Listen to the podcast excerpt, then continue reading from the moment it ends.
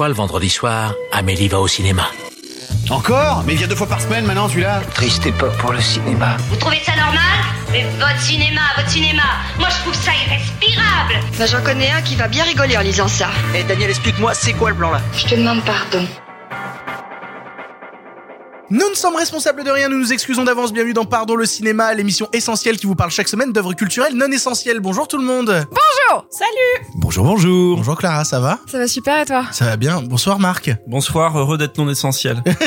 Bonsoir Simon. Kenavo les bouseux. Bonsoir Sophie. Salut à tous Dans cette émission, deux sorties Netflix avec notamment La Mission, dernier film de Paul Greengrass ou encore En passant pécho sorti ce mercredi sur la plateforme Netflix. Nous partirons ensuite dans le royaume d'Amazon Prime pour enfin vous parler de Palm Springs avant de décoller vers le passé afin de fêter la sortie en Blu-ray chez Carlotta de Jabberwocky de Terry Gilliam. Mais d'abord, il est l'heure des actus. La vache, encore ces stupides actualités. Je déteste les actualités. Au cinéma, c'est comme ça et pas autrement. Ha ha Qu'est-ce qu'on passe au cinéma? Je suis bon. Je demandais à la patronne.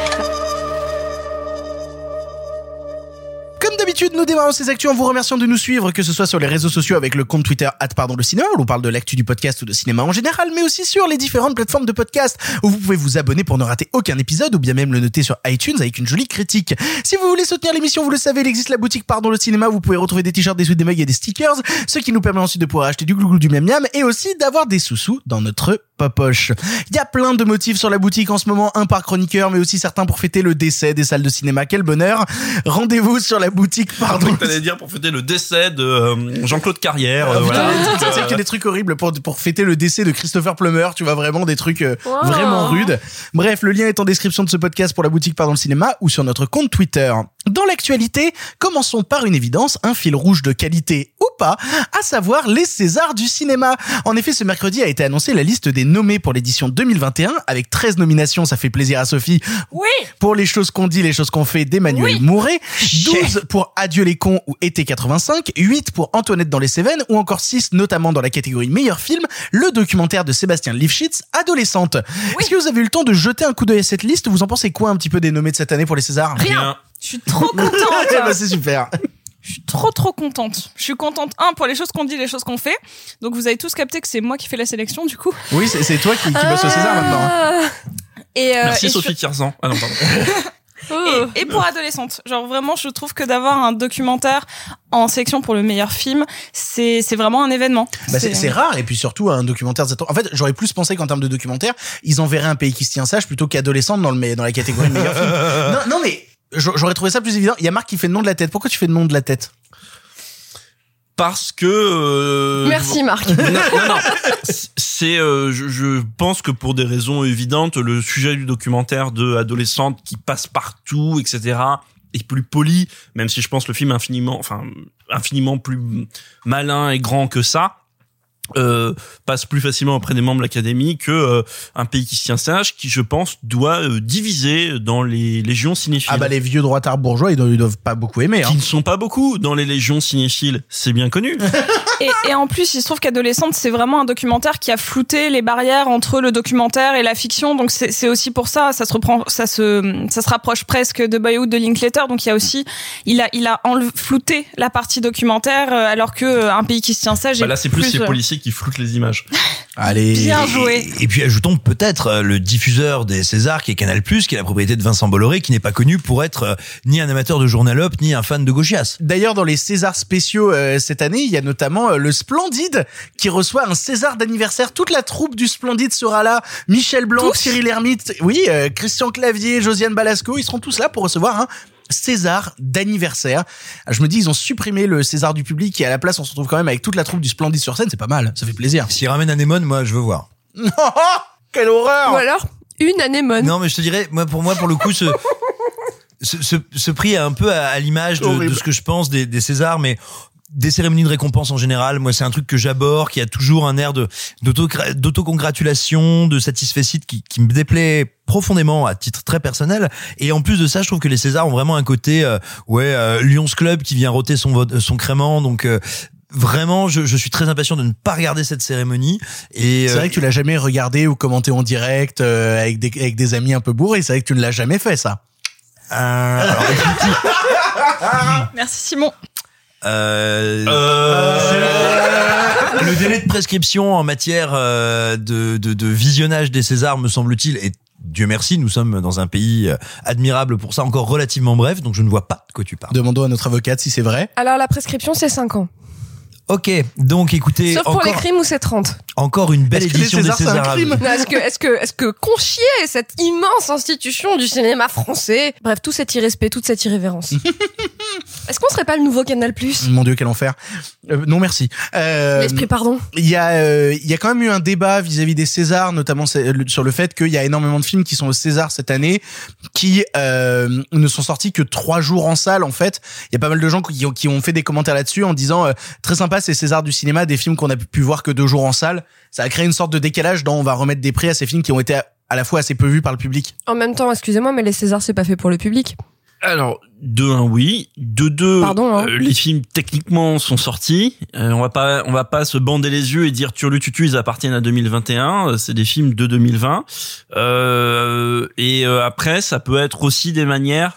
Euh, même si c'est euh, un peu euh, voilà un peu facile mais ça peut être un peu une manière de aussi soutenir certains films quand ils ressortiront avec une belle affiche euh, César. Enfin pour ceux qui ressortiront Nommé, voilà. euh, euh, nommé ou voir euh, eu le César euh, voilà dans le cadre du Dupontel ou des choses comme ça enfin des films qu'on imagine ressortir. C'est une, bonne remarque. une voilà je pense que ça va pas plus loin que que ça. Après euh, bon bah oui c'est triste des films qu'on n'a pas vus euh, enfin. Les choses qu'on n'a pas faites. à titre personnel euh, que que certains trolls euh, semi-débiles euh, aillent se plaindre de ne pas avoir de, de ne pas avoir eu le temps d'aller voir des films en salle qu'ils ne seraient pas allés voir me, me fait beaucoup rire c'est-à-dire que déconnons pas Ça c'est visé, je le sais et je le prends, je le garde, c'est dans mon cœur. Simon c'est un mec qui dit les choses hein, vous avez vu euh, Ah non, moi je parlais de personne. Non, mais ce que je veux dire, si tu veux, c'est que vraiment, en plus, je, vis- je visais personne en particulier. Mais oui. mais, mais tu vois, il y a quand même beaucoup de films français qui sont malheureusement, parce qu'on a une production en France qui est vivace et de qualité. Il y a beaucoup de films français qui sont peu regardés. Donc faire tout d'un coup le procès à certains films qu'ils auraient été peu exploités, je trouve que c'est d'une malhonnêteté intellectuelle invraisemblable. Et est-ce que c'est malhonnête d'avoir euh, Jean-Paul Salomé qui sur euh, euh, Twitter dit euh, c'est une honte que euh, Isabelle Huppert soit pas nommée pour la daronne Alors moi, je ne jetterai pas la pierre à, à Salomé pour une raison extrêmement simple, c'est qu'il m'arrive. C'est qu'il est très influent et que tu veux pas te faire renvoyer. Non, mais surtout, moi, ça m'arrive tout le temps de tweeter bourré, donc je vais pas commencer à dire, gens, je- on dit pas des trucs comme ça, enfin, de n'importe quoi, voilà. Donc, euh, je veux dire, Chantal Brioche, Jean-Paul Salomé, euh, vous êtes dans mon cœur. On va conclure juste sur les Césars rapidement. Mais Marc, tu dois être heureux. Il y a Lambert Wilson qui est nommé pour De Gaulle. le César pour De Gaulle votez De Gaulle Putain, quel enfer. Non, ça donne envie de faire mai 68 une deuxième fois. Eh, vas-y, Marc, toi et moi, les barricades. Pour On continuer n'était pas du l'actualité, même côté, mais pour continuer l'actualité, il y a eu une news cette semaine qui nous a pas mal interpellé, sur laquelle on voulait revenir, à savoir que plusieurs cinémas dans les Pyrénées-Atlantiques vont servir de salle de classe pour la fac de la ville d'Anglais. On comptera donc en moyenne 70 élèves par salle de 200 places, ce qui interroge pas mal puisque je croyais que les salles de cinéma étaient fermées à cause de la pandémie. Et Bah, c'est là-bas. devant l'entrée. Bah Voilà. oui, mais- non mais c'est là-bas qu'on envoie nos jeunes, le, le futur de la France. Est-ce que ça veut dire que c'est pas la salle de cinéma qui file le Covid, mais le fait de regarder un film, c'est terrible? On en pense quoi de cette décision? Alors, si, si Tu nous as fait une Clara. T'as commencé par un alors. Ça veut dire que t'es pas à l'aise avec ce que tu vas dire. non, mais si ce genre de dispositif peut permettre à des salles en déshérence de tourner, de fonctionner, à leur personnel de, De rentrer un peu de blé. hein. Voilà. Moi, je, honnêtement, ça me pose pas plus de problèmes que ça. Euh, rappelons aussi qu'il s'agit d'un truc, je veux dire, ultra localisé à Anglais, euh, en Loire ou en Pyrénées-Atlantiques, j'ai un doute. Euh, bref, un pays de surfeurs, donc bon, peut-être pas un endroit où tout le monde fonctionne très fort du Capiton. Bisous les surfeurs. Et, et surtout, c'est attends, et puis c'est une décision qui vient du préfet, qui arrive verticalement. Donc voilà, il faut pas non plus dire euh, il se passe un, un truc dément à ce niveau-là dans les salles. C'est en rien, c'est même pas un truc national, certainement pas un truc régional. C'est dans la ville d'Anglais. Donc voilà, restons euh, calmes. Moi, par contre, ça m'a fait penser à un petit truc. C'est euh, et, et j'ai pas la réponse. Je pose la question sincèrement. Mais il y a combien d'émissions de télé en ce moment, euh, si on compte le techni les techniciens, les invités, les chroniqueurs, peut-être éventuellement une mini jauge de public qui existe dans des conditions qui sont assez proches? Il y a combien de formes d'activités humaines qui sont pas très différentes de la salle. Donc moi, tout ça, en- en- encore une fois, ce que ça me fait me dire, Alors, c'est et, que- et puis surtout des activités, je suis désolé, je te coupe, hein, mais des activités où, euh, par exemple, les présentateurs n'ont pas de masque, n'ont pas tous ces trucs-là et tout, alors que la salle de cinéma, pour qu'on ait eu la possibilité d'aller en salle euh, cette année plusieurs fois quand même, à chaque fois le port du masque, etc., on était dans des salles, mine de rien, où il y avait 15 personnes, tous espacés dans une salle de 200 places, tu te dis, Ouais, non, ça devrait aller, ça devrait aller. Sur les grosses machines de la télé, en fait, ils leur mettent un coton-tige dans le pif avant chaque émission. Un mec comme euh, tous les présentateurs de JT, les mecs genre Hanouna, etc. C'est pas un jugement de valeur, hein, mais vraiment tous les tous les gens qui font des talk shows, des trucs comme ça, euh. Nagui, etc. En fait, tu mets un coton-tige dans le pif à tout le monde avant de démarrer. Et il y a Ouais, c'est ce que j'ai il toujours fait avant de passer à l'antenne, mais c'est quel rapport bref, et il y a plus de public surtout sur ces émissions-là. Je crois qu'il y a plus d'émissions, il y a du public. Hein. Euh, Il y en a encore hein, où il y a du public. Hein. Bon, ok, d'accord, mais en attendant, tous les chroniqueurs, les intervenants, les présentateurs, les machins, tu boucles tout le monde dans les loges, tu mets des cotons-tiges dans le nez, t'attends 15 minutes et, et tu passes Ah, donc les gens il les plateau. retire quand même. Tu sais quoi Je n'ai pas la preuve formelle. Bon bref, en gros, en gros, j'entends ce que tu veux, pardon, j'entends ce que vous voulez dire, mais je, je dis, je dis pas que c'est bien, enfin blablabla, mais en tout cas voilà, sur la télé, c'est qu'ils testent tout le monde euh, par bataillon, et et quand t'as euh, mettre euh, mettre des ados, enfin des, des des des étudiants dans des salles de ciné, évidemment que ça nous fait à tous un peu grincer des dents et ça nous fait à tous rire jaune. Euh, évidemment que ça me désole. Après. Je crois que j'avais pas pris la mesure de l'état dans lequel sont les les les, les vingtenaires d'aujourd'hui avant de regarder les quelques les quelques vidéos qui ont été faites par des youtubeurs. Je pense à Ben Never et je pense à Hugo Décrypte qui ont fait des des vidéos avec des témoignages de gens qui racontent comment ça va et euh, et en fait tout simplement j'y avais pas pensé. Mais bordel, vous imaginez faire vos études dans ce contexte-là? Moi, c'est fait comme ça. Non mais en vrai c'est une période qui est ultra rude pour les jeunes. C'est un truc euh, qui est, qui est super dur. Moi j'ai Donc en vrai tant réfléchi mieux. ou quoi? En vrai tant mieux. Oui, on- moi je me rappelle quand j'étais au lycée. On nous disait, tu verras, les années d'études sup, c'est les meilleures années de ta vie. Je pense à la génération qui est entre 18 et 21 ans actuellement et qui se retrouve dans une situation à se dire, bah pas vraiment en fait, pas top, pas être, dingue. être en CTU en ce moment, c'est l'enfer euh, de d'en plus pas pouvoir vraiment communiquer parce que c'est des espaces extrêmement surveillés. Donc c'est pas comme où tu te dis, couille à mon voisin d'en dessous, on peut. Non, tu peux pas en fait. Bah, tu sais que de la même manière, alors à histoire totalement personnelle, je vous promets, après j'arrête. Mon petit frère, euh, pendant le moment de la période de déclenchement du Covid, a fait son premier voyage Erasmus pour essayer d'aller faire des stages à l'étranger ou quoi, et est parti en Suède. Euh, il a eu le temps de faire un mois en Suède avec, euh, il a rencontré une petite zouze là-bas et tout, tout se passait bien. Il était heureux, il était loin de papa et maman et tout, il était content. Et puis du jour au lendemain, on Avec lui a une dit, suédoise? Ouais. Et du jour au lendemain, on lui a dit, mec, tu rentres à la maison, maintenant tu vas vivre chez tes parents, tu fais tes études via ordinateur, la Suède c'est terminé, tu y retourneras plus jamais. Dis dans- bonjour à ton oreiller. Et la suédoise envolée. Euh, donc du coup voilà, euh, euh, c'est pas simple. On pense à tous les jeunes qui nous écoutent et qui font leurs études actuellement parce qu'on sait qu'il y a des personnes justement dans cette tranche d'âge qui sont en train d'écouter l'émission. On vous envoie tout notre soutien. On a hâte de pouvoir vous Ah parler bon de films en salle qu'on ira voir avec vous. Ce sera un vrai bonheur. Et on est très content de pouvoir vous prêter les salles de cinéma du coup. Bisous. Ouais, c'est ça. Et on pense aux Suédois. Et une, et une à pensée aux. Suédois. Exactement. Vous parlez suédois, Simon? Cool. Pour conclure cette actualité pleine de bazar, Disney a annoncé la fermeture du studio d'animation Blue Sky appartenant anciennement à la Fox, à qui on devait des films comme L'âge de glace, Snoopy et les Peanuts ou encore Rio. Il travaillait depuis 10 mois sur un long métrage qui est aujourd'hui annulé, sa date de sortie est annulée tout simplement, et les 450 employés qui, qui étaient employés à Blue Sky ont été licenciés et vont être répartis un peu partout sur les autres studios de Disney, sachant qu'à l'époque du rachat, la firme aux grandes oreilles avait déclaré vouloir faire de Blue Sky une firme aussi puissante que Pixar. C'est raté. On peut dire que c'est raté. Attends, donc du coup, ils sont, ils sont virés ou ils sont remis dans les autres studios Bah, Il y a des suppressions de postes ou pas Euh, Disney a dit qu'ils allaient proposer à un maximum d'employés des solutions de dans les studios, euh, les autres studios d'animation- Disney. C'est marrant, on dirait du Qui sont-. On Qui dirait sont, vraiment non, mais surtout qu'il y a un problème de taille, c'est que ces autres studios ils sont à 5000 km parce qu'ils sont sur la côte ouest et que Blue Sky est un studio côte est. C'est exactement ça. Le problème, c'est que ça a provoqué des déménagements de famille, des choses comme ça. On leur Et dit. c'était le plus gros studio d'animation de la côte est. Donc ça veut dire voilà, maintenant tire-toi. euh, si tu, tu veux du boulot, tu veux du boulot, bah traverse l'intégralité des États-Unis, fais déménager ta famille, vous changez de système. Et vous va en. Californie, quoi. Oui, c'est exactement ça. Par contre, ce qu'il faut savoir, c'est que Disney a dit que s'il fermait Blue Sky, c'était à cause du Covid et que c'était la faute du Covid. Oh, et le que- méchant Covid. et qu'on n'a plus d'argent et que du coup c'est la faute du Covid. Du coup, je suis allé vérifier euh, l'action en bourse de Walt Disney pour savoir où elle en était. Eh ben, elle est au plus haut qu'elle n'a jamais été depuis la création et la mise en bourse de la Walt Disney Company. Donc, je sais que ça n'a rien à voir et que des gens diraient oui, ils ont quand même perdu de l'argent cette année, il y a quand Non, même eu des sûr, problèmes ou quoi et, que ce et on- soit. et on fait des bises, Évidemment. on fait des bises aux chiens de garde du capitalisme euh, qu'on croit souvent sur Twitter, qui sont toujours promptes à défendre les décisions de Disney. Bis à vous, je vous crois souvent dans les commentaires. T'es un vrai gorille, toi. Est-ce qu'on peut s'attendre du coup, vu que Disney vient de fermer Blue Sky, qui était un truc anciennement à la Fox, à voir Disney continuer peut-être à, s'il faut dégager des trucs, dégager certaines acquisitions Fox qui viennent de faire, histoire d'é- d'écraser le reste du marché. Di- Disney a tout, Disney l'a toujours fait. C'est-à-dire que quand Disney, quand, quand Disney a racheté la Fox, ils ont tout de suite fermé le studio euh, Fox 2000, qui était une filiale de studio Fox pour les films euh, qui conf, qui fonctionnait de manière coordonnée avec Fox, Fox Searchlight, c'était un peu les deux antennes de cinéma arty, on va dire, de studio. Et euh, de la même manière, si je remonte un peu plus loin, une des premières choses qu'ils ont faites quand ils ont racheté, euh, c'est un petit peu différent, et encore que, une des premières choses qu'ils ont faites quand ils ont racheté Lucasfilm, c'est de fermer LucasArts, qui était certainement la division la plus créative de tout Lucasfilm. Tout à fait. Et il faut même préciser qu'il y a eu un conflit légal qui, me semble-t-il, n'a pas encore été tranché mais donc qui a été euh, amené par Netflix devant la, la, la cour de, de commerce, enfin l'équivalent du tribunal de commerce euh, de Los Angeles, parce que Disney voulait faire des clauses à ces personnes de Fox qui se faisaient virer, les empêchant d'aller de devenir exécutifs chez des concurrents en fait.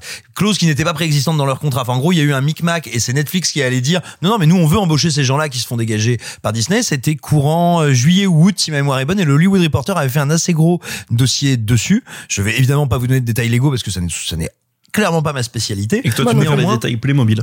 Absolument. Oh.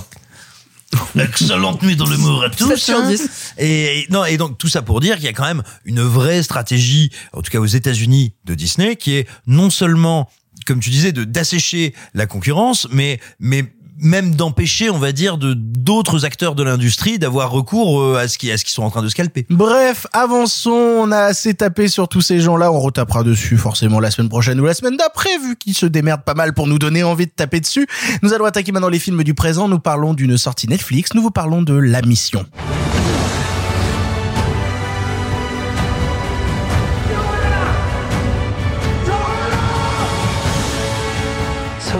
She's an Indian now. She's something in between.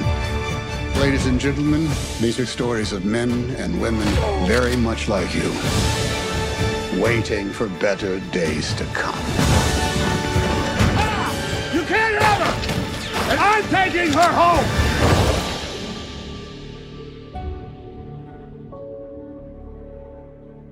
La Mission est le nouveau long métrage de Paul Greengrass, déjà connu pour avoir réalisé trois films de la saga Jason Bourne, ou encore Bloody Sunday, Vol 93, ou même Green Zone et Capitaine Phillips. Ici, il est question d'un western porté par Tom Hanks, vieux capitaine texan allant de ville en ville pour transmettre les dernières informations aux habitants, jusqu'au jour où il fait la connaissance d'une petite fille enlevée par des Indiens. Il a maintenant une nouvelle mission, la ramener à sa famille. Simon, tu l'as vu, qu'est-ce que tu en as pensé? J'en ai pensé que, comme beaucoup de gens, je pense, j'étais à la fois curieux et un peu inquiet de voir un Paul Greengrass qui, dès sa promotion, s'annonçait dans sa facture plus modeste, plus réduit que, beaucoup des, autres longs métrages de ce réalisateur. J'étais euh, aussi un peu un peu tristoun de le voir arriver sur Netflix parce qu'il faut savoir qu'à l'origine c'est un film qui était prévu pour la salle et puis bah, c'est la les circonstances actuelles qui l'ont amené Bah, euh, c'est surtout rare de voir un logo Universal comme ça avant le, le début du long métrage. Ça m'a ça m'a fait bizarre. Hein. Comme Cloverfield Paradox, non? Enfin, Cloverfield Paradox, c'était ça aussi? Paramount. Oh, Non, puis même quand il y a euh, quand il y a Riverdale qui passe, il y a le logo Warner au début. Non, non, en fait, il y en a. Je te jure, il y en a a vraiment beaucoup. plein des films où il y a le logo au début. C'est juste qu'à mon avis, tu fais pas attention. Excuse-moi. mais- Non, il y a pas de souci. Et euh, mais mais néanmoins, j'allais le voir avec une certaine curiosité parce que quand bien même je ne suis pas un passionné de, de Greengrass, je suis extrêmement intéressé par ce qu'il fait et je trouve qu'il y a dans dans cette espèce de, de, de prolongement de ce qu'avait apporté John McTiernan avec euh, le troisième Die Hard, c'est-à-dire cette volonté d'atomiser l'image, d'atomiser le montage et ce qu'on a appelé la shaky cam de manière un peu rapide, dans cette grammaire de cinéma qu'il a travaillé à l'extrême et dont il a fait son style propre, euh, je trouve qu'il y a quelque chose de très intéressant. C'est pas un truc qui me passionne, mais je suis assez admiratif de la manière dont lui il travaille ce, ce geste de cinéma un peu singulier et surtout d'autant plus singulier qu'il a été énormément copié à l'aune à l'orée des années 2000 dans le cinéma d'action américain on va dire et copié par des gens qui n'avaient aucune idée de quoi en faire. Bref, quand on découvre le film, moi j'étais un peu surpris, j'ai envie de dire par le côté un peu atone de la mise en scène, tout comme par la vraie modestie du budget quoi. Il y a il y a des plans de drone dont on sent qu'ils sont mal dopés au numérique. Il y a plein de moments techniquement qui sont un peu limite limite paradoxalement les quelques scènes de tension, c'est pas là où je trouve qu'il est le plus euh, le, le plus brillant, ce qui veut quand même bien dire que c'est un réalisateur qui est d'abord un réalisateur du mouvement avant d'être un réalisateur, on va dire euh, qui, qui, qui peut travailler n'importe quelle matière première. Maintenant, ben, il y a deux choses qui me plaisent beaucoup dans le film et qui font que je passe un bon moment. La première ce sont les deux comédiens. Euh, bon bah Tom Hanks comme d'habitude, tu crois que tu es devant Tom anxiolytique et finalement tu es devant euh, Tom Thanks, tu vois parce que Oh il là a- là. Pas mal. Je savais pas où elle Ouais. allait cette blague. Eh ben dis-toi Sept que moi non plus, dis-toi Bah, que moi non plus, j'étais au bord de l'abîme et je me suis dit c'est là. et, Pas mal. Et, et, et donc, bah, comme d'habitude, il apporte, alors qu'on l'a vu 200 000 fois dans ces rôles-là, mais il y apporte une humanité et une grâce. Et puis aussi une technique, hein, une vraie technique de comédien qui sont assez indiscutables. La toute jeune comédienne à ses côtés que vous avez pu découvrir dans Benny, qui était un des films les plus intéressants de l'an dernier, qui s'appelle Elena Zengel. Eh bien, Elena Zengel est extrêmement bien. Et à côté de ça, il y a une chose qui m'a passionné dans le film, alors qui n'est pas le premier aspect du récit, mais qui pour moi est très intéressante à plein de niveaux. On pourrait, on pourrait se dire qu'il euh, fait de la politique un peu, un peu au forceps. C'est vrai pour une partie, néanmoins, le fait que ce héros soit donc un type qui se promène de petite ville en petite ville, euh, tout simplement pour aller lire les nouvelles. Mais les C'est un troubadour. mais oui, mais tu vois, c'est ça qui est intéressant. Déjà, des nouvelles qui ne sont plus des nouvelles, parce qu'elles ont parfois des semaines, sinon des mois. Et, et surtout, le- là où je trouve le film extrêmement intéressant, c'est que euh, il fait écho à un truc, moi, que, qui m'intéresse en ce moment, que je suis un petit peu. Euh, bah, c'est qu'en fait, ça existe toujours, et c'est même revenu aujourd'hui. Allez sur Twitch et voyez tous les gens, quel que soit le domaine qui vous intéresse, qui font des revues de presse. Eh bien, ce sont des gens qui vous apportent un média, souvent un média qui est payant en général, où il y a un paywall. Oui, Victor secoue la main. Oui, toi, Oui, Victor. oui, comme à l'intérieur du Plantigrade, comme Usul, comme euh, Comme Alain- Samuel Etienne. oui, Comme Samuel Jean Etienne. Massier. Mais, mais ou Host Politique aussi, bref, il y a, il y a plein de monde qui Et fait Oh, ça. t'as cité Host Politique, ça fait plaisir. Oui. Super ce qu'il fait. Mmh, ouais, ouais, c'est très très bien. Et, euh, et, et tout simplement, bah, ce qu'ils font, c'est ça. Ils nous lisent des articles qui, en général, sont payants, sont derrière un paywall et que leurs abonnés ne peuvent pas ou ne veulent pas lire. Et c'est aussi le même prolongement de ce qu'on a connu en France, cette image d'épinal du, euh, du, du syndicaliste, du type qui est au Parti communiste, qui est à l'usine et qui va lire aux autres ouvriers le journal du matin. Et en fait, c'est une figure très importante. Et là où on n'est plus dans la politique, euh, j'ai envie de dire simpliste, ou euh, dans le truc démocrate BA, là où il y a un truc très fin et très intéressant, c'est quand Paul Greengrass nous dit, mais oui, mais cet homme, alors, c'est à la fois quelqu'un qui est là pour transmettre l'information, mais, et c'est le terme que tu as employé, c'est un troubadour. Il doit la rendre vivante, il doit la rendre divertissante. Et tout d'un coup, bah, ça devient beaucoup plus compliqué, c'est-à-dire comment est-on celui qui transmet l'actualité, les faits, une certaine idée de la vérité, si on doit aussi en être le comédien et l'interprète? Et Divertis-nous, paladin. Mais oui, non mais et je trouve que c'est une piste de réflexion que je trouve extrêmement intéressante et le film, alors ne la creuse pas à fond, mais euh, la met en scène d'une manière que je trouve passionnante. Et pour le coup, je suis assez d'accord avec toi. et Je trouve même que ça rejoint une sorte de commentaire de l'époque aussi sur notamment l'influence de la presse. hein. On voit un moment qui débarque dans un village où on lui dit tu vas lire ce journal-là et pas ce journal-là. On a quand même mine de rien un commentaire sur euh, sur la presse orientée, sur toutes ces choses-là et sur la manière dont même Tom Hanks lui choisit ses articles. Donc est orienté aussi politiquement dans la manière dont il donne ses avis. Euh, je suis d'accord et pas d'accord avec toi en même temps parce que en fait euh, j'ai plutôt passé un bon moment devant euh, devant la mission qui s'appelle normalement News of the World en anglais et le titre anglais est tellement plus parlant parce que c'est littéralement ce que fait Tom Hanks. Il apporte les news du monde à plein de gens au Texas et euh, et, et je, je suis plutôt passionné mine de rien par les scènes de tension du film. Je pense notamment à une scène de course poursuite qui je trouve empreinte dans la mise en scène et dans la réalisation énormément à, à du cinéma d'action moderne en fait dans la manière dont il filme les roues de la carriole en train de s'emballer, dans la manière dont il filme cette course poursuite lointaine et tout. J'avais vraiment l'impression de voir une course poursuite en ville en fait. Et il y a vraiment ce duel de flingue après qui rejoint quand même où c'est euh, bah ouais c'est une prise d'assaut dans une usine. C'est un truc ouais, ça rajoute en fait ça réutilise mine de rien ces codes du cinéma d'action moderne pour les porter vers autre chose. Et euh, dans un autre contexte qui est le contexte du western où je n'ai jamais caché le fait que moi le western ça a jamais été le truc qui m'a le plus emporté le truc qui m'a le plus attiré. Je sais que j'ai plein de lacunes vis-à-vis du western. Et là où beaucoup me disaient tu vas voir tu vas te faire chier devant celui-là et tout euh, déjà que t'as pas aimé The Dig et que tu t'étais fait chier blabliblou et ben sur la mission Fais attention quand même. sur, sur la mission, je dois bien dire que mon problème principal est plutôt que c'est trop long pour rien. C'est-à-dire que il y a vraiment un truc, le film dure euh, 1h50, 2 heures. Non, il dure 2 heures. Et il y a vraiment un moment où c'est, bah, vu qu'il va de ville en ville, c'est comme si le personnage principal allait d'étape en étape. Et il y a des moments où tu dis cette De étape-là. niveau en niveau. C'est ça, exactement. Et il y a des moments où tu dis cette étape-là, je sais pas si elle est vraiment nécessaire. Je crois que je m'en branle un peu de cette étape-là. Et du coup, bah, bah, bah, ça me bloquait un petit peu dans, dans, dans, dans le récit. Mais j'imagine aussi, alors moi j'ai vraiment détesté le film, mais j'en parlerai après, qu'en fait cette espèce de cheminement, en fait, il sert à t'ancrer un peu la durée du récit. Oui. Tu vois, je je suis d'accord avec toi Ou sur même le la fait que relation entre Tom Hanks et la gamine. Hein. Mais c'est ça, mais je suis, je suis vraiment d'accord avec toi sur le fait que c'est trop long, etc. Mais je comprends ce que ça fout là. C'est pour, c'est pour t'ancrer la longueur du récit, pour te dire que vraiment, tu vois, ils cheminent ensemble. Oui, c'est ça. Mais après, je, je cacherai pas même que la mission m'a plutôt surpris euh, et que et que tu parlais de la des, deux comédiens. C'est vrai que Tom Hanks, encore une fois, a ce truc magnétique à l'écran. En fait, a ce truc qui t'emportera, même si euh, le récit parfois peut être un peu longué, peut être un peu euh, décousu dans sa mise en scène ou quoi.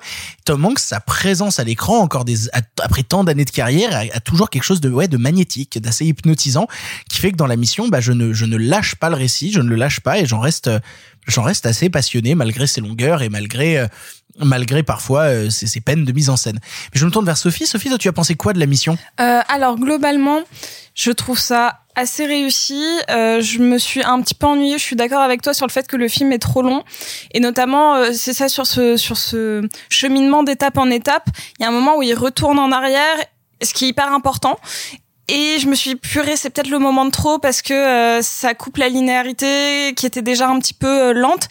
Et pourtant, le film m'a pas mal fait réfléchir et je vous invite à lire euh, une super interview de Paul Greengrass dans Cinématiseur dans leur numéro de leurs 10 ans.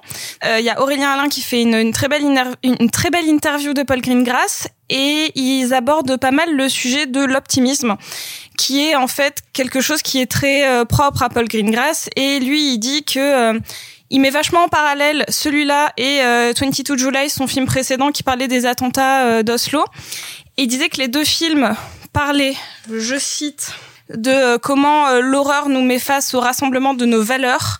Et en fait, l'un est plutôt euh, pessimiste parce qu'en fait, la famille a du mal à se reconstruire suite à attentats, alors que celui-là, c'est la création d'une nouvelle famille suite à des événements antérieurs difficiles. Et je trouve qu'il le fait bien. Et notamment, lui, il dit qu'il a vraiment confiance en l'avenir et il pense qu'on a laissé un monde tout pourri à nos enfants, mais que lui, il pense que nos enfants vont réussir à en faire quelque chose de bien. Et je trouve ça hyper intéressant parce que là, le fait qu'il y ait, euh, qu'ils mettent autant de, de force euh, dans cette gamine qui joue mais à la perfection, même si le film m'ennuie un peu, j'aime bien ce message d'optimisme qui fait passer dans le film. Je trouve ça hyper intéressant. un tout petit truc que, je voudrais dire, euh, je vais faire un mini pas de côté. Euh, nous tous, que ce soit ici à Pardon le cinéma ou euh, dans certains métiers qu'on a, je pense à ceux qui, euh, comme ma petite personne, bossent sur le web.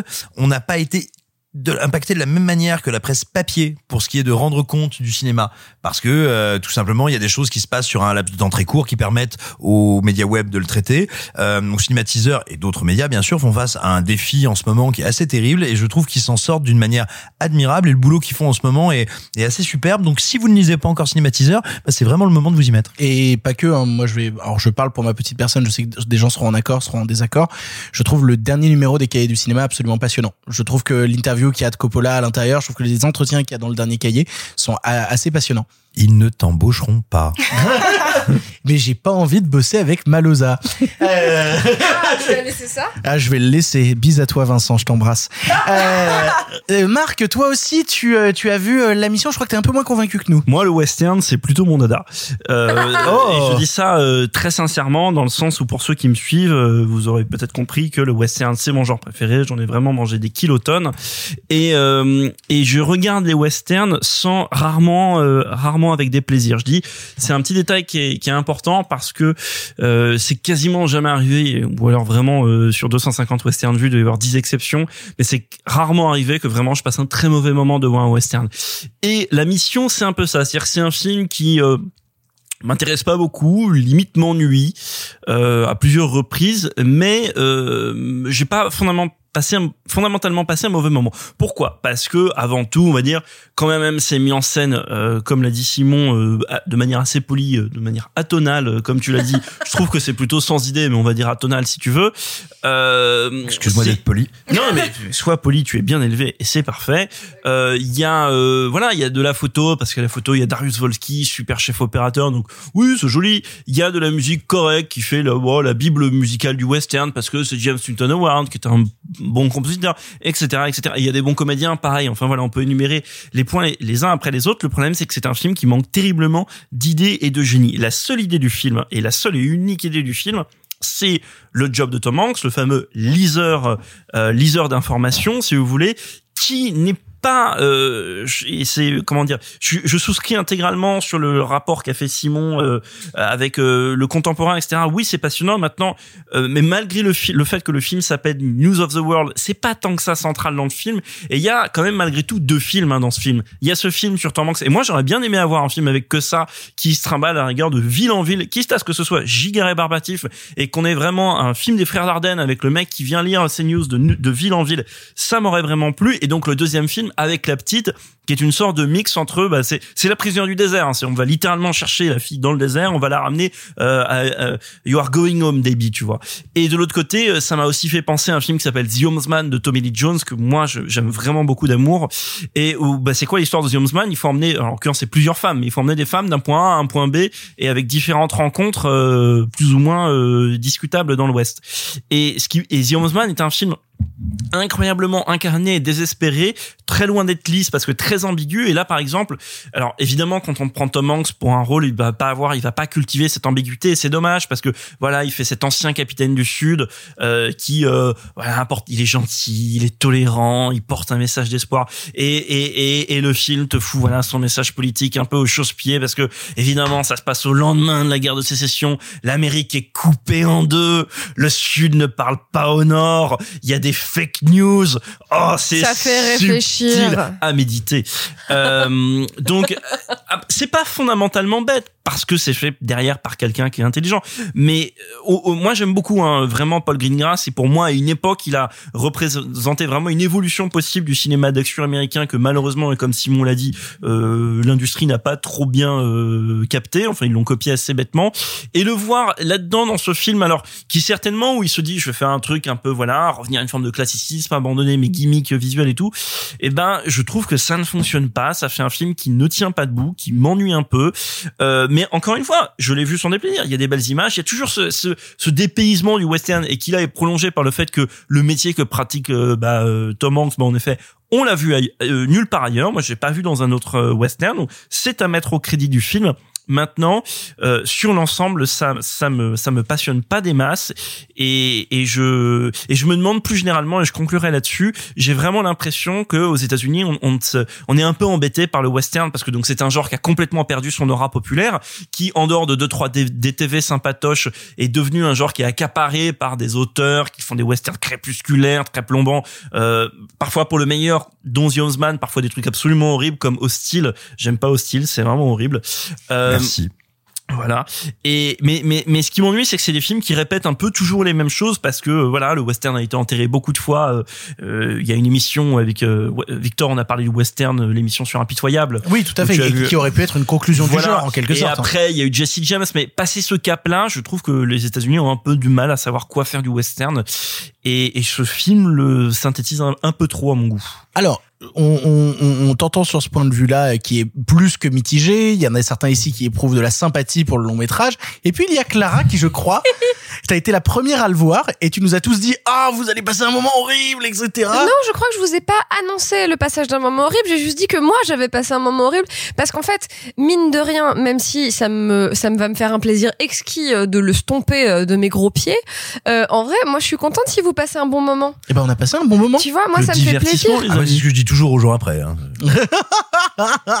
J'ignore ce que vient de dire Simon. Moi, ça me fait plaisir si mes amis passent un agréable moment. En fait, genre, globalement, quand je souffre, je n'espère pas que les autres vont souffrir avec moi. Mais tu as souffert. Euh, écoute, tu sais, euh, souvent tu me dis, euh, enfin non, parfois tu me dis, ah et toi Clara, qu'est-ce que t'as pensé du film? Et je dis rien. Bah là en fait, là c'est même pas une blague. Donc je vais, je vais développer deux trois trucs euh, qui sont pas complètement du forçage de moi-même à dire un truc, mais 15 je- minutes plus tard. 14 minutes plus tard en général. Je ne pense rien de ce film. C'est-à-dire que j'ai passé le film à me dire c'est There Will Be Blood sans le cinéma. Tu vois, bon, euh, j'aimerais vraiment comme vous, tu vois, y distinguer euh, des trucs de manufacture, du cinéma, d'artisanat, de machin. Je ne vois rien. Ah si, c'est joli. La Si, photo, ça- la- la photo Non, mais- est belle. En admettant même que, ce qui est faux, mais en admettant même que tu t'intéresses pas à ça, tu vois, c'est joli. Non mais oui, oui, c'est images. c'est joli. C'est joli l'Ouest. C'est formidable l'Ouest. Tu vois, le beurre salé, euh, l'anglette. Vraiment l'Ouest, c'est formidable. Brest.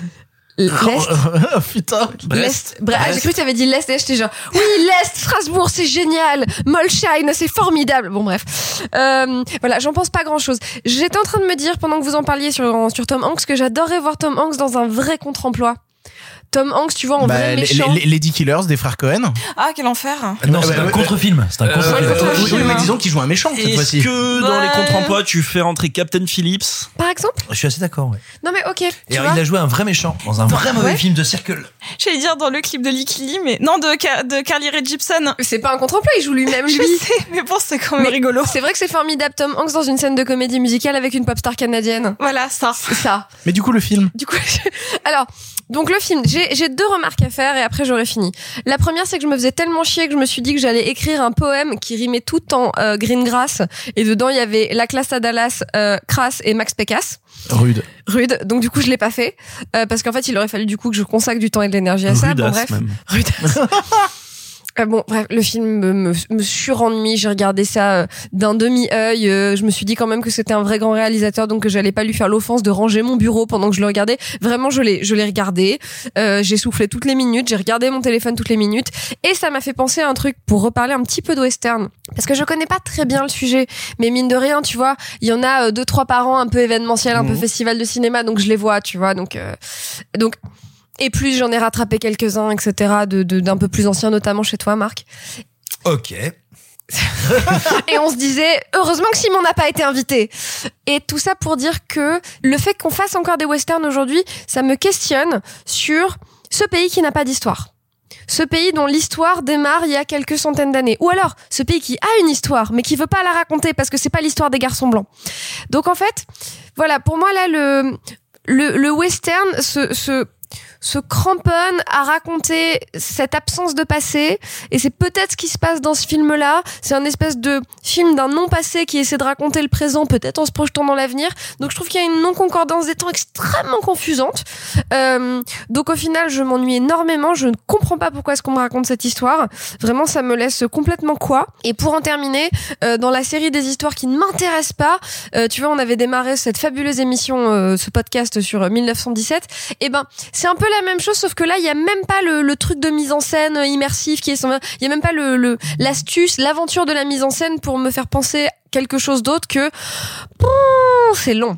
Euh, donc voilà je suis désolée ce film vraiment me, me- vraiment m'est passé devant euh, je n'en pense rien euh, bisous Vous l'aurez compris, on est assez divisé euh, sur euh, News of the World, la mission. On vous laissera le voir. Il est disponible sur Netflix pour vous faire un avis. Il y a un autre long métrage sorti récemment sur Netflix qui divise pas mal les foules et dont on va vous parler tout de suite, qui s'appelle En passant pécho. Fils de pute, va. Comme Black Eyed Peas, comme au quartier, voir Copain, J'ai interdit de dire qui c'est. Oh putain, les rats Je connais des Je t'aime, putain Mais c'est bien. Si je perds 10 kilos, on Eh, promis, je repasse tout à l'heure, on fait hala tous les deux, c'est bon Ça veut dire que je pourrais poser mes couilles sur ton fond?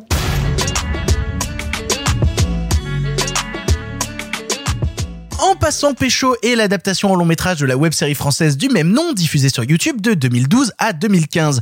On y retrouve les personnages de Eddie et Cockman qui vont comme d'habitude se foutre dans la merde, ici en collaborant avec un grand baron mafieux joué par Fred Testo qui leur a proposé de refourguer sa bœuf. Bien entendu, tout cela est un prétexte à vivre un bon nombre d'incroyables aventures stupides, débilement violentes ou parfois juste débilement débiles. C'est toujours écrit et réalisé par Julien, euh, par Julien Royal, fils de Ségolène Royal et François Hollande. C'est pas une blague, on me regarde avec des gros yeux. si. Si, totalement. Alors que son frère est un très grand avocat Et lui, bah, il fait euh, des séries sur des mecs qui se défoncent euh, sur la Alors que son père est un très grand président Non. Alors que sa mère est... Non, pardon.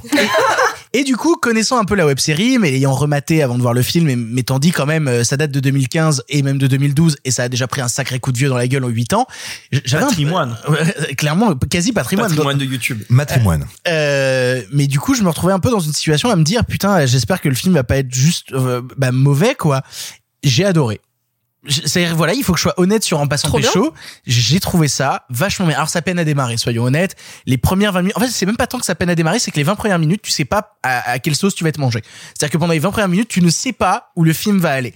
Et au bout de 20 minutes, t'as une réalisation en te disant, merde, c'est un stoner movie français. Ça y est, c'est un stoner movie français.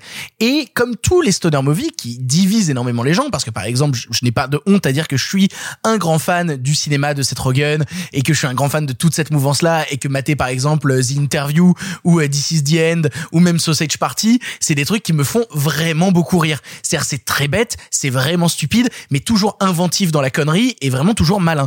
Et en passant pécho, c'est littéralement un stoner movie français. Mais un stoner movie français qui donc utilise des références françaises et va même très loin dans les références à ma génération et aux gens que j'aime bien. Notamment, euh, ils, nous, ils se permettent de, de ressusciter un morceau qui a déjà 4-5 ans pour nous faire une Ah ouais, scène. donc euh, patrimoine. Hein. non, non, non, mais alors, tu déconnes, mais, mais je suis vraiment d'accord parce qu'il y a vraiment ce truc, en fait, dans le monde du rap actuel où euh, il y a tellement d'albums qui sortent. C'est-à-dire, il y a vraiment, il y a tellement de gens qui font du rap en ce moment. Ça a tellement explosé encore plus qu'il y a 10 ans en ce moment que un morceau efface l'autre et qu'on a vraiment ce truc que quand un album a deux ans, dans la tête des gens, un album qui a deux ans de rap, c'est un album qui a disparu, tu vois. Mais vraiment, mais pour être honnête, c'est des morceaux qui disparaissent. Et par exemple, je sais que, euh, pour parler un peu de rap, euh, moi à l'époque, j'avais écouté le projet euh, 93 Empire euh, de Fianso, que j'avais trouvé sympathique, mais qui était un projet qui, ben, sorti en 2017, a eu ce truc, ou 2018, a eu ce truc, bah, de vite oublier. Et là, ils te ressortent le morceau Yankees euh, de Val des Fianso pour l'insérer à un moment dans le récit, et ça fonctionne tellement bien, et il va te permettre de prendre des rappeurs à un instant.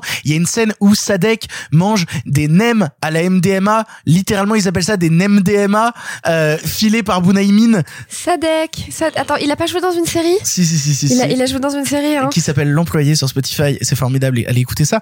Euh, mais du coup, oui, il y a même, genre, pour, pour aller plus loin dans les références, il y a un caméo d'un type que j'aime beaucoup, qui m'a fait beaucoup rire sur YouTube, qui s'appelle Observateur Eben. Et je sais que ça, ça parlera qu'à ma génération. Et c'est que ça. Ça accumule ces gags-là, ça accumule ces choses stupides cont- continuellement en même temps dans euh, un passé de ma génération où les mecs vont te récupérer, euh, genre Vincent Dezania parce qu'ils étaient fans du Morning Live ou qui vont te récupérer ce genre de mecs-là, euh, qui vont te récupérer Julie Ferrier qui joue littéralement une rasta blanc dans le film avec des grandes dreads euh, qui va s'occuper de leur deal de drogue. Vous avez l'impression que tout ce que je dis c'est stupide, mais parce que j'aurais difficilement moyen en fait de faire une analyse détaillée et ultra cinématographique de En passant pécho parce que son but c'est juste de dire on va être bordel d'inventif, on va avoir un rythme de montage ultra survolté et on va te faire un film d'une heure et demie qui va passer. Alors que j'aurais aimé voir durer une heure et demie, ça c'est la petite particularité, parce qu'en vrai le film dure 1h50 et comme ce genre de film est très très très très très très très très très surchargé d'informations, d'idées nouvelles à la con, d'idées en permanence, bah au bout d'une heure cinquante c'est fatigant. C'est-à-dire ils, avaient 1h20 bien compressé qui tuait, ils en ont fait 1h50 ce qui crée un peu un sentiment de lassitude à un moment avant de re-exploser dans le final en te faisant une scène de fight où Cockman devient littéralement une référence à Jim Carrey dans The Mask et vraiment se met à éviter les tirs de LBD de la police en dansant au milieu puis à se battre avec les avec les cascadeurs qu'on a vu les cascadeurs chorégraphes qu'on a vu dans Balle perdue ou dans euh, ou même dans Gangs of, euh, of London euh, récemment. C'est les mêmes cascadeurs chorégraphes. Et, pour le coup ce qui est très très drôle c'est que je les ai repérés parce que je, me souvenais de leur tête dans Balle perdue et quand je les ai vus se battre avec Cockman habillé en flic en lui lançant des tirs de LBD au visage comme je vous explique c'est absolument débile. Et évidemment que le stoner movie est un genre à part entière qui divise les foules. Et si vous n'aimez pas le film c'est pas grave parce que je pense que la majeure partie des gens ne va pas aimer en passant pécho. Parce qu'encore une fois il s'ancre dans un registre cinématographique qui ne plaît qu'à une bande de vieux gamins débiles dont je fais partie qui aiment mater Seth Rogen faire des blagues sur le pipi et le caca. Et c'est tout. Et ça ne s'adresse à personne d'autre. Et même les vieux cyniques comme Simon Rio qui vont arriver derrière qui attaquaient le film en se disant ça va être horrible et tout m'ont envoyé un message en disant merde Victor je comprends pas ce qui se passe je suis en train de rire devant ce film. Simon t'as ri devant en passant pécho? Ah mais non, mais moi je croyais que tu me parlais des visiteurs. donc, ah euh, quelle horreur. euh, non, non, alors n'étant ni vieux ni cynique, je, je vais pouvoir m'exprimer un petit peu. aussi qui est un rappeur un peu trop oublié pardon Tu- attention, tu, je sais pas, il y a le l'adverbe trop qui s'est glissé dans ta phrase. Euh, non, non, plus sérieusement. Moi, j'attendais le film, si tu veux, avec un fusil, un lance-flamme et un canif pour terminer le travail, euh, tout simplement parce que, bon, déjà, moi, j'ai eu la J'ai dire la chance. J'ai eu l'occasion de voir quelques épisodes de la web série et, et je te dirais que c'est un objet cinématographique, un objet audiovisuel qui a le mérite d'exister et que des trucs comme ça, moi j'en produis à peu près, j'en produis tous les matins après la cigarette et le café.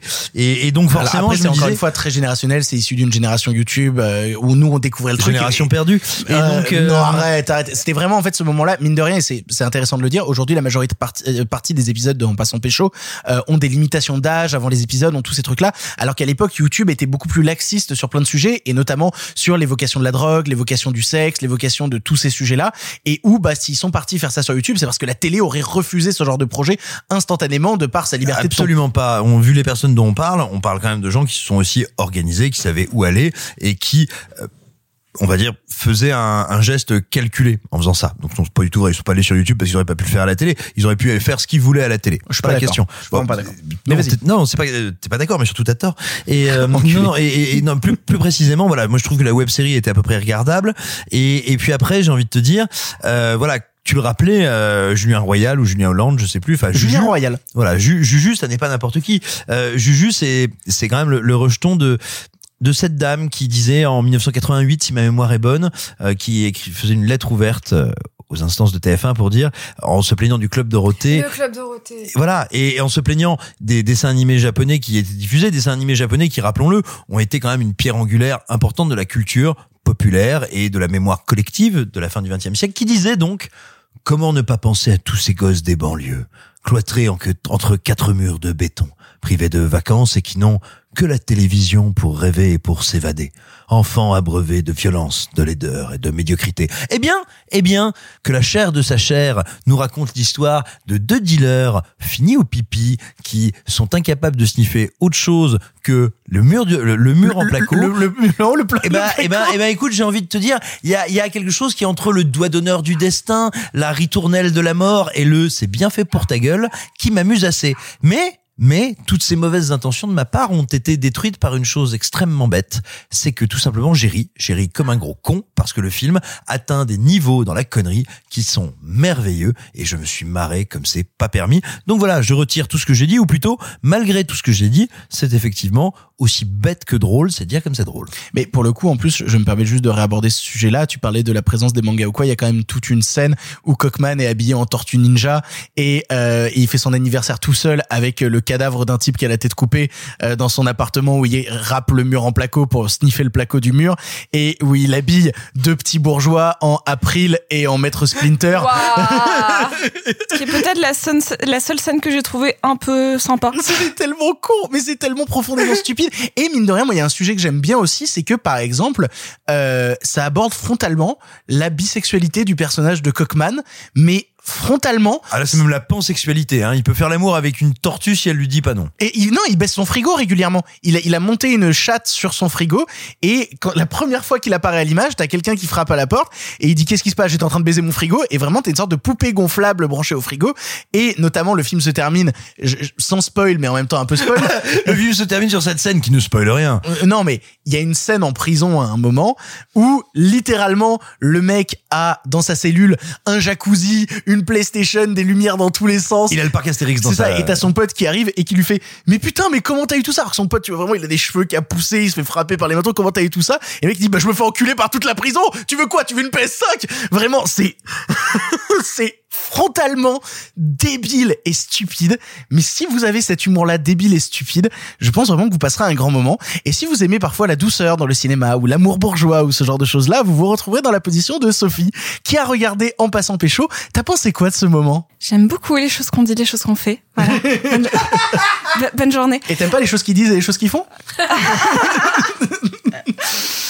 Euh, alors, j'ai regardé ça. J'ai regardé ça déjà. C'était une première étape. C'est plus que moi, figurez-vous.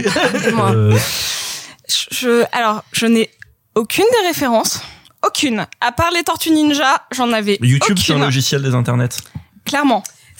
C'est pas un logiciel YouTube, Marc. C'est une blague. Ce- c'est c'est pas ma cam littéralement euh, c'est-à-dire que c'est vraiment un film donc comme tu le disais de stoner qui est un film un genre qui me parle rarement c'est-à-dire que moi même les films de Kevin Smith ça me parle pas T'aimes pas les films de Kevin Smith? Oh putain, non j'adore. non mais littéralement je- j'aime même pas Clerks en fait Oh merde C'est pas des films, c'est des fonds d'écran animés. merci Calme-toi. T'aimes pas Clerks non plus? Je- Non, je déteste pas. Il y a, il y a- il y a pas assez de matière pour que je déteste. Oh, crevé. Voilà.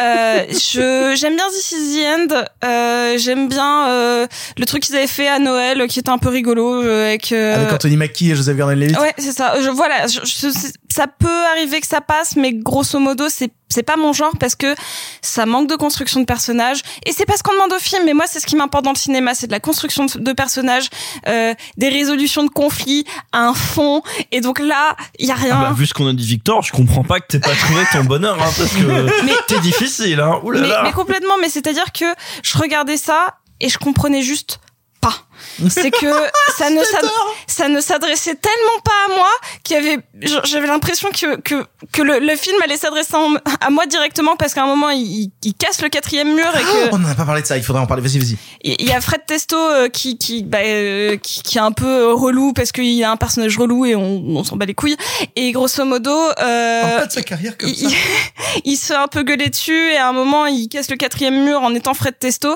et j'étais persuadée qu'il allait me dire Sophie, c'est bientôt terminé. Parce que vraiment, j'en étais là. C'était euh, et, et, et le pire, c'est que je peux même pas dire le film est nul. Je peux pas dire ça. C'est que je suis complètement face à un genre qui ne s'adresse absolument pas ni à mes références, ni à mon adolescence, ni à mes goûts, Ni à ton cerveau. ni à mon cerveau, ni à rien du tout. Donc en fait, c'est même pas, je vais même pas dire ouais, c'est non, c'est pas de la merde. En vrai, je comprends l'intention, je comprends que je comprends même qu'on rit devant le film, mais il y, a- il y avait rien pour faire écho. Donc si euh, vous aimez le cinéma euh, d'auteur bourgeois, euh, bah grosso modo, n'y allez pas quoi. Enfin, je pense que de base, ils allaient pas y aller, hein, vraiment. non mais on sait jamais s'il y a des potes vous retrouvent en soirée et disent on met ça. Non, non, Si- mais si- n'y allez pas Si vous C'est aimez tellement garçon, une anomalie que t'as regardé ça, je trouve ça génial. Ouais, et pourtant je regarde hein, des conneries en festival qui vont dans tous les sens, euh, genre euh, des trucs espagnols de super-héros dont je me souviens même plus le titre. Ouf, bref, peu importe, j'ai des souvenirs de bif avec des, des films fauchés. euh, qui euh, qui vont dans tous les sens et ça peut aller parce que euh, ça va dans le genre là c'est juste que c'est- c'est tout simplement pas mes rêves Et, et pour le coup, bah, tu parlais de, de la scène méta. Il y a vraiment tout un passage du film où on ne sait pas pourquoi, au bout d'une heure et quart de film, un personnage sort de la pièce et, et, et est dans les coulisses en fait. Et, de- de- donc, et en fait, j'ai pas compris au début parce que le personnage de Bunaimin était en train de parler à une nana en disant mais tu sais, je peux te faire rencontrer des- du monde dans le cinéma. Je suis quand même Bunaimin. Et là, j'étais là genre c'est bizarre. Pourquoi c'est plus le, perso le personnage de Bunaimin qui s'appelle Pong dans le film ou en tout cas que non il a un autre il a un autre Oui, prénom en vrai et ouais, c'est- en fait, Fred Testo arrête pas de l'appeler Pong parce que le personnage de Fred Testo est un connard et à un moment, le personnage de Bunaimin se réveille en disant Je m'appelle Julien, enculé C'est pas Florian? Florian Eh non, c'est Florian, c'est Je Florian, m'appelle c'est Florian. Florian. Je m'appelle Florian.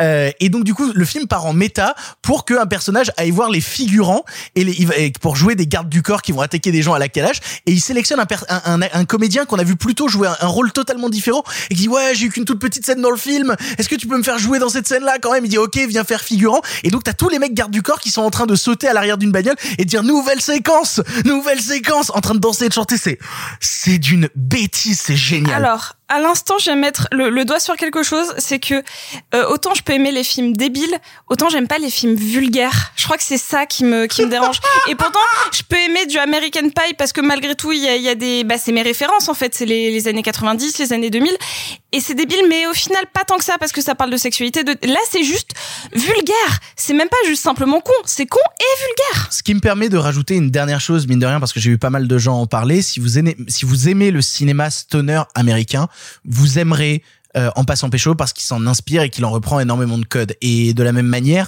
euh, je me permettrai de préciser que j'ai toujours l'impression que quand la France s'attaque à des registres où bah ils sont moins présents que le cinéma américain et notamment le stoner movie, parce que des stoner movies en France, on n'en a pas eu une chier mine de rien. Euh, La buzz. Bah, la buzz c'en est hein. La buzz Bah c'est oui. c'est un stoner movie hein, clairement. Euh, et ben je trouve que le public français a toujours euh, une certaine euh, volonté de l'attaquer avec cynisme et c'est-à-dire que parce que c'est français, ce sera moins bien. Et, euh, et je ne suis pas d'accord et je trouve que En passant pécho ne démérite pas euh, sur plein d'aspects et notamment euh, Simon toi t'en as parlé dans ta critique sur écran large mais le personnage de Cockman le comédien qui joue Cockman Nassim et a une énergie assez incroyable quoi Nassim Lies, moi, il m'a beaucoup impressionné. Et vraiment, alors je le dis sans aucun second degré. Euh, je, tu parlais de Jim Carrey tout à l'heure, c'est une remarque qui est assez juste. ah Mais bah moi, il, se la joue de Jim Carrey français hein. Qui est mon acteur préféré, hein, je tiens à le rappeler. Hein, moi, j'ai euh, même pensé Sophie à un moment euh, pas agréable. J'ai même pensé à un chansonnier, à un comique français des années 90 qui est hélas un peu tombé dans l'oubli alors qu'il était exceptionnel. Michel Sardou.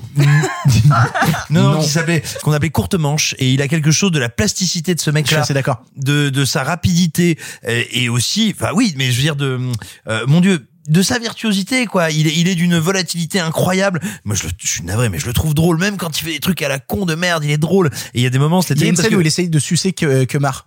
Si on vous embête, si on vous embête, vous, vous le dites. hein, on- Mais non, non mais c'est parce non, mais- que non, mais on va- on, moi, trop de gens chier sur ce on film. va Au bout d'un moment, il faut le défendre. Et quoi. moi, moi, j'ai réalisé un truc terrible, si tu veux, en regardant le film, quand même. Euh, C'est qu'il y a un moment, comme je le regarde au bureau, et les gens savent ce que je suis en train de regarder. Et ils me voient rire. Et ils me disent est-ce que c'est euh, est-ce que c'est tu te forces? Est-ce que c'est un piège? Tu vois pour qu'on le regarde. Et je leur dis non non je suis vraiment en train de rire. J'essaie de leur décrire les scènes. Et c'est le moment où j'ai réalisé que j'étais en fait le seul polytoxicomane de l'équipe. C'est vraiment quand je leur dis les NMDMA et regardent, ils me font comprends pas. Je fais ah, NMDMA et puis ils se disent ça et ils suent. Et ils me font et alors? Ah merde putain bref bref si vous n'êtes pas polytoxicomane allez voir un film d'Emmanuel Sa- d'Emmanuel Samoret tu te calmes Vous l'a- Vous l'aurez compris, euh, En passant pécho est un stoner movie que les gros cons autour de cette table vous recommandent et euh, ouais, non, bah, je t'inclus dans l'équipe. oui hein. non c'est pas ça non j'ai eu peur de non en fait c'est au début de ta phrase j'étais là, genre Ah, non, non, non, non, non, non, non, non, non, je disais juste qu'on est quand même deux gros cons euh, et qu'on aime beaucoup en passant pécho et que beaucoup, beaucoup, beaucoup de gens vont rejeter, peut-être à raison, peut-être qu'on est juste bête, peut-être qu'en fait on a plus raison et qu'on est plus intelligent que vous, je ne sais pas. Il nous reste un dernier film à traiter dans cette thématique présent, il s'agit d'une sortie Prime Video qui s'appelle Palm Springs.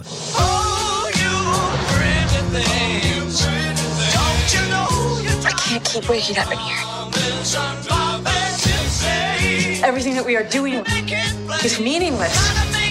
I hope it's not all meaningless. At least you have each other. Nothing worse than going through this shit alone.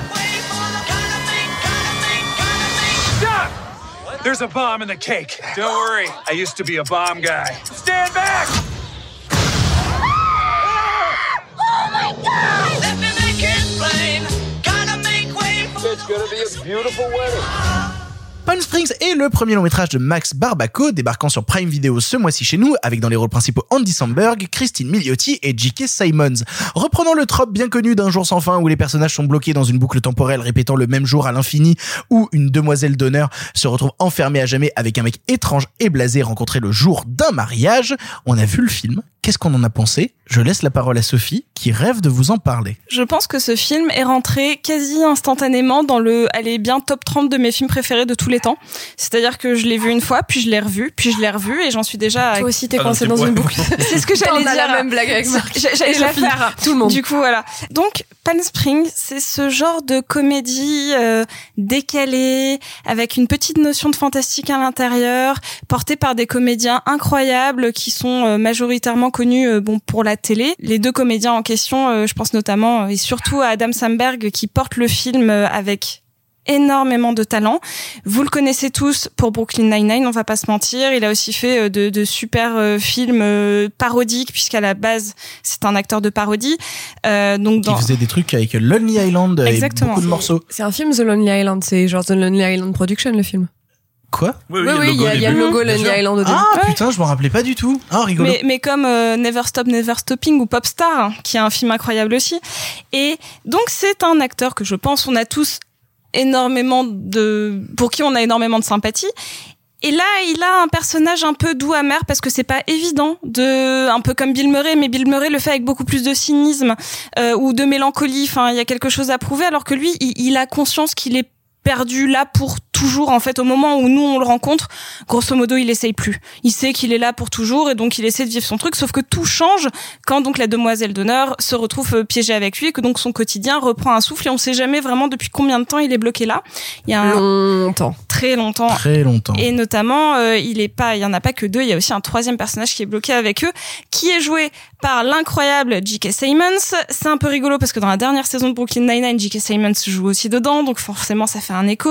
Il faut savoir aussi que J.K. Simmons a fait lui-même une référence à un personnage qu'il a déjà interprété dans Whiplash, euh, puisqu'il est habillé de la même manière et euh, il torture euh, Adam Samberg et il a dit que c'était littéralement un hommage à Whiplash. C'est vrai? C'est vrai. C'est hyper drôle. C'est hyper drôle. Donc le film est plein de petites références. Il a ce côté très pop et moi quelque chose qui que, que j'adore. On parle souvent de film Sundance. C'est quoi un film Sundance? C'est souvent quelque chose de très autorisant, mais qui peut avoir un petit décalage, soit dans le genre. Euh, Il y a beaucoup de films de la Midnight de Sundance qui se retrouvent après sur nos sur nos grands festivals, notamment Cannes, et euh, dans des sections parallèles.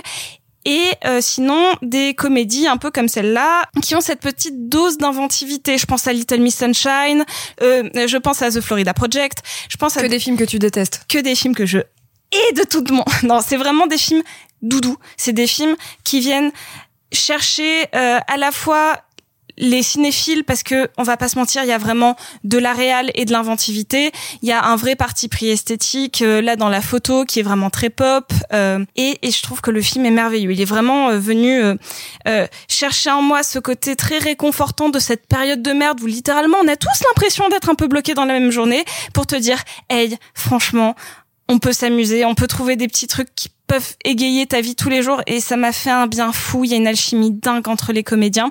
Et pour l'anecdote, il se trouve que ce film, euh, historiquement, est le film qui a été racheté pour le plus cher à Sundance puisqu'il était sur le marché euh, pour euh, 17 500 000 dollars et 69 cents, ce qui en fait le plus, le film le plus cher puisque celui d'avant était à 17 500. Donc je pense que c'était un peu une blague pour être le film le plus cher du marché de Sundance.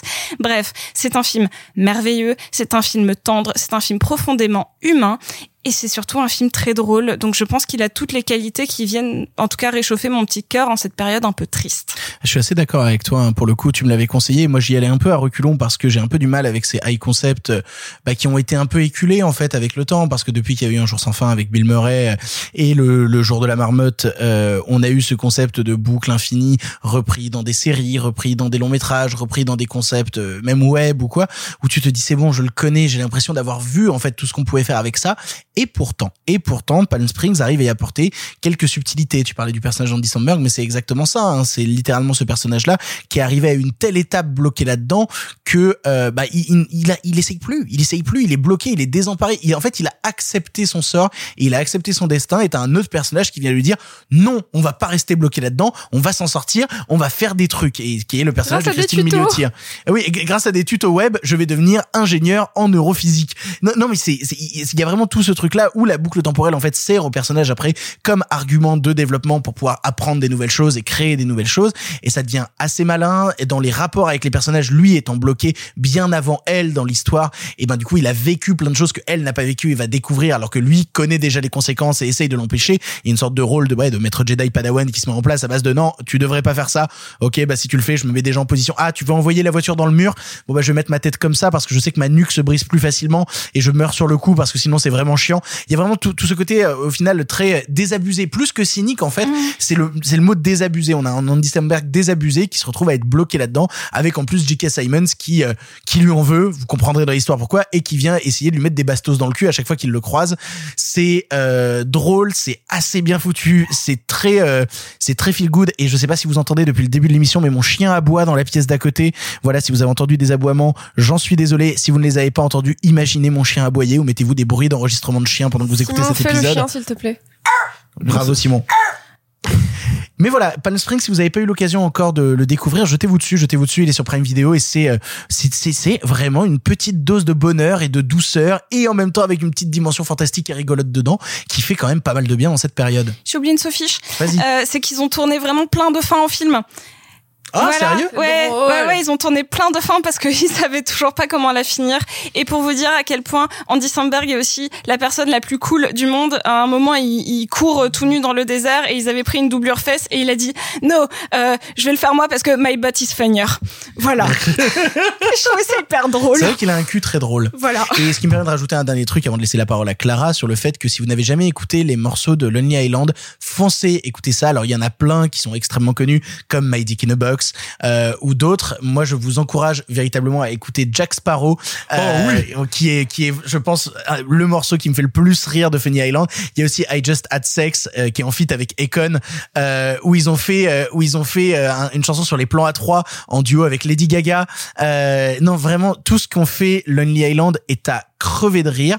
Et il y a notamment aussi un sketch euh, qui avait été diffusé sur le SNL avec euh, Shia LeBeouf euh, qui euh, qui utilise la chanson euh, putain comment elle s'appelle cette chanson? Euh, What You Said je sais plus ce que c'est le titre de la chanson mais en Jason gros Derulo? Oui c'est What ça. You Said? Exactement. Jason Derulo, What You Said. et ben en gros c'est juste des mecs qui se butent les uns après les autres et à chaque fois que quelqu'un tire une balle t'as la chanson qui, qui se lance et qui fait what you said! Et c'est juste ça en boucle c'est à crever de rire ça vient aussi du SNL et c'est merveilleux. Clara qu'est-ce que tu as pensé toi de Palm Springs? Bah rien de plus que Sophie, euh, puisqu'elle a absolument tout dit sur le film. Euh, tu vois, en fait, je, du coup, je comprends pourquoi Simon fait des accents. C'est pour cacher le fait que tout ce qu'il dit est absolument formidable. Sinon, je n'allais pas dire ça. Certainement pas Bon, donc je vais vous dire deux petites choses. La première, c'est donc euh, Victor 14 minutes, hein, comme d'habitude quand j'ai rien à dire. La première, c'est que c'est un film de vidéoclub et que ça me fait grand plaisir. Euh, ça me surprend un peu que ça Clairement, soit. c'est vraiment un film de vidéoclub. vidéoclub. Ça me surprend un peu que ça soit un film Sundance. Pour moi, c'est un film South by Southwest. Tu vois En même temps, Sundance c'est mort depuis 15 ans. euh, enfin, Un bon. peu, c'est pour ça. Non, mais attends, c'est Pas c'est super. vraiment, en vrai. Hein. Non, mais bon, bref, c'est On anecdote. reviendra un jour sur Sundance. On reviendra un jour sur Sundance. Donc voilà, c'est un film de vidéoclub euh, qui m'emplit de joie. Je, à chaque fois que j'étais sur le point de le regarder, je me disais ah Alison Brie et en fait non. Donc en fait, je trouve ça assez rigolo que ça soit pas Alison Brie l'autre euh, dont j'ai oublié le Christine nom. Milioti. Voilà, donc qui est pas Alison Brie l'autre. Exactement. Euh, mais qui, qui est formidable. Euh, et le deuxième truc que je vais vous dire, et tu vois, j'aurais fait moins de moins de 17 minutes, quoique tout n'est pas perdu. Quoique. le deuxième truc que j'allais vous dire, c'est que la boucle temporelle est un sujet extrêmement, extrêmement, extrêmement, extrêmement éculé, mais qui a été renouvelé euh, il y a un an et demi par une super série qui s'appelle Poupée russe ou Russian Doll sur Netflix avec Natasha Lyon et où elle a participé à l'écriture. La saison 2 arrive bientôt, c'est 8 épisodes de 30 minutes, c'est absolument formidable. Et donc du coup, si vous aimez ces histoires de boucle temporelle et que vous voulez une autre version un peu marrante euh, avec euh, avec des personnages de télé formidables, etc., etc., etc., et que vous avez adoré Palm Spring, et ben pour vous confosoler que ça ne dure qu'une heure et demie, vous pouvez regarder Poupée russe sur Netflix. Et pourtant, vous pensiez que euh, il n'y avait que les amoureux d'un cinéma vidéoclub naïf, doudou, rigolo qui aimaient ce film. Et je crois que Marc, toi aussi, tu as aimé Palm Springs. J'ai trouvé ça pas mal, pas, Trop Palm cool. Spring. Et, et comme tu l'as dit euh, tout à l'heure, c'est vrai qu'il y a eu un truc de film éculé. de- C'est presque un sous-genre de cinéma à part entière. Le film de boucle temporelle, il y en a eu beaucoup en festival. Euh, récemment, je pense, je crois que c'est un film que vous aimez, moi que j'aime pas du tout, qui s'appelle The Endless.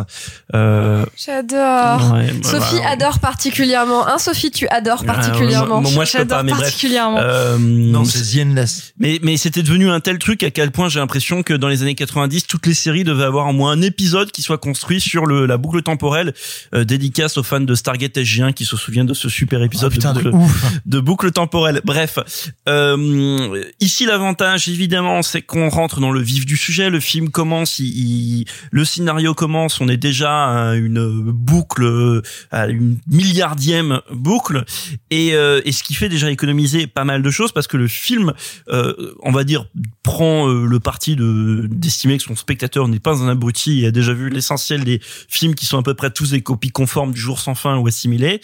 Euh, et donc on commence, euh, voilà. Et ça peut être bête à dire, mais euh, tous les films ne le font pas et parfois c'est assez laborieux.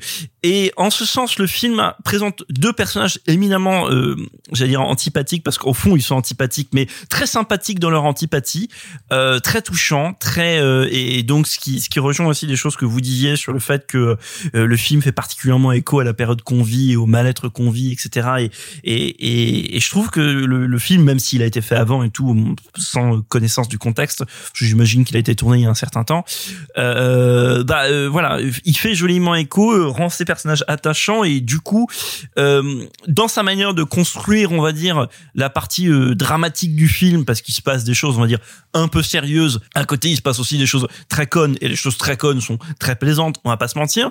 Mais les choses assez sérieuses qui se passent dans le film sont faites avec beaucoup de, je dirais, euh, euh, détermination, non, beaucoup d'envie. Euh, on y croit, les personnages y croient, le, le metteur en scène qui est derrière sa caméra y croit. Il n'y a pas d'effet superflu. C'est pas un film qui se la joue petit malin. C'est pas un film où il y a un mouvement de caméra qui te dit oh t'as vu machin. C'est pas un film où il y a une une ligne de dialogue ou un truc qui qui, qui comment dire qui casserait le l'homogénéité d'ensemble.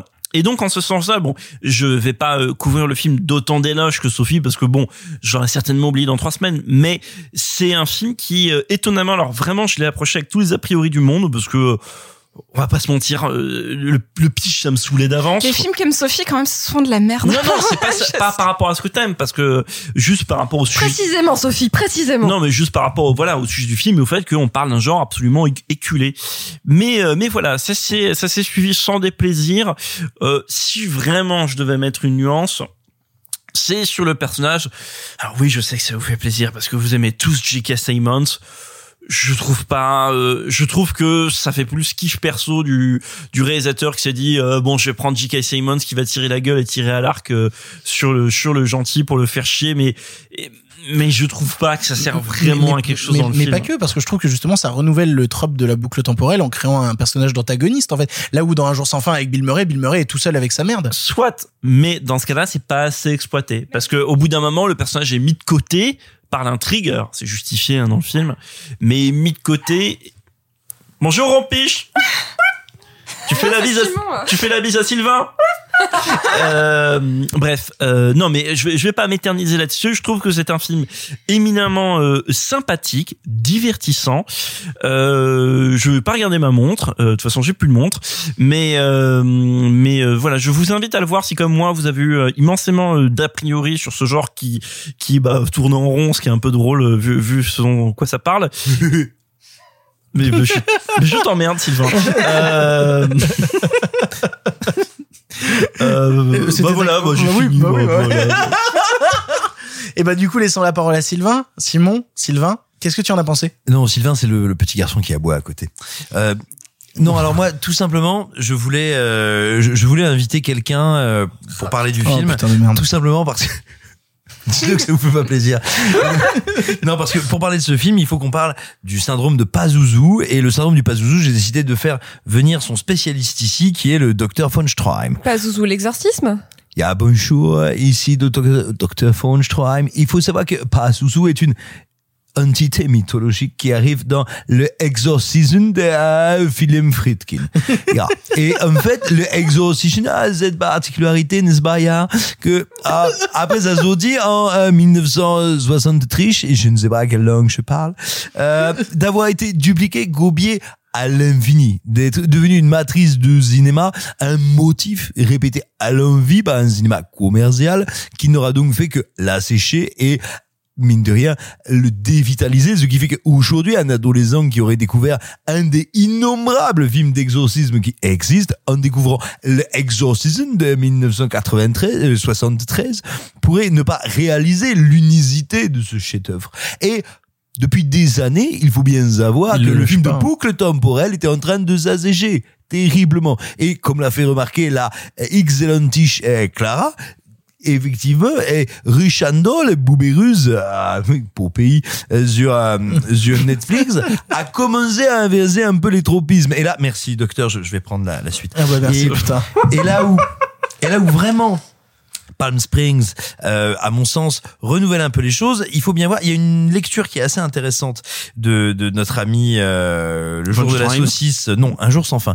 Voilà, un jour sans fin. Quelque part, c'est un peu le principe du die and retry appliqué au cinéma. C'est-à-dire je réessaye. Ça, le die and retry dans le jeu vidéo, c'est le principe qu'on a au début du jeu vidéo, notamment du jeu vidéo 16 bits, du jeu vidéo en arcade, de je meurs, je réessaye, je meurs, je m'améliore, je m'améliore, je m'améliore, et à un moment, je vais devenir suffisamment bon, comprendre suffisamment bien le système pour l'emporter. Et c'est précisément le principe des films de boucle temporelle. Moi, ce qui m'intéresse dans ce film, c'est que pendant la majeure partie du film, on a l'impression que ils ont apporté une énorme nuance, c'est qu'on n'est plus dans le die and retry, on est véritablement dans le monde ouvert et dans le gameplay émergent. Parce que justement, il y a ce personnage qui est là depuis énormément de boucles. L'idée, c'est pas ah c'est ça que je n'ai pas réussi dans ma vie et que je dois accomplir pour ne plus être dans la boucle. Mais ce monde ouvert est une infinie potentialité de problèmes, de plaisirs, de vices, de surprises, de choses à apprendre. Et donc, je vais les articuler, les imbriquer comme autant de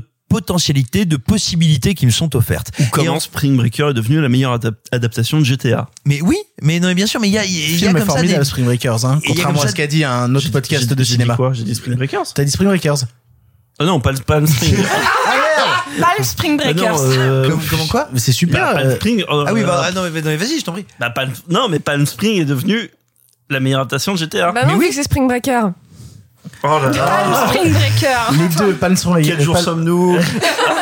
Je Le même Un que jour la semaine dernière. Désolé Simon, je Non, je t'en prie. Mais, mais oui, mais Palm Springs, pour moi, est une adaptation de GTA, ou plutôt une adaptation des tropismes des joueurs de GTA qui est assez formidable. En plus de ça, pour terminer, mais vous l'avez déjà dit, le film est drôle, et il est drôle parce qu'il allie aussi bien le travail du scénario au travail de la mise en scène, au travail du montage et à l'interprétation. Mais deux seuls petits bémols, c'est Adam Sandberg qui est juste là pour faire du Adam Sandberg qui fait genre, eh, salut, je suis drôle. Oui, mec, t'es drôle, mais au bout d'une heure et demie, j'aimerais que tu sois drôle en mourant. Et, euh, et, et sinon, et sinon, je dirais, voilà, je regrette un petit peu que dans sa toute dernière ligne droite, le film, à mon sens, recolle trop au, tropisme de la comédie romantique, dont le principe est un peu toujours de dire, ah, il nous arrive des trucs incroyablement nouveaux et qui bouleversent notre vie. Vite, revenons sur les rails, on va être heureux. Et je regrette un tout petit peu ça, mais vraiment un tout petit peu parce que je trouve que la manière qu'a le film de prendre en charge le genre qui est le sien est justement de de greffer, d'injecter dans, dans son logiciel euh, plein de choses qui viennent de la culture populaire et de la culture vidéoludique. Je trouve que ça, c'est assez intéressant. Vous l'aurez compris, on aime tous énormément Palm Springs ici et on vous recommande de le voir. Comme vous le savez, par contre, euh, le cinéma se conjugue au présent mais aussi au passé. Il est... Il est temps maintenant de se tourner vers le film du passé. En avant. À cette époque, vous le savez, le cinéma était en noir et blanc. Mais nous avons préféré mettre un peu de couleur. Monsieur Mézeret, au nom du patrimoine artistique français tout entier, je vous dis merci. Mais enfin, tout ça, c'est le passé. On continue notre nouvelle formule du passé, une formule où l'on prend plus de temps pour parler des films en parlant de moins de films et afin de célébrer la sortie par Carlotta sur notre territoire dans un nouveau master Blu-ray de ce long métrage, nous allons vous parler de Jabberwocky.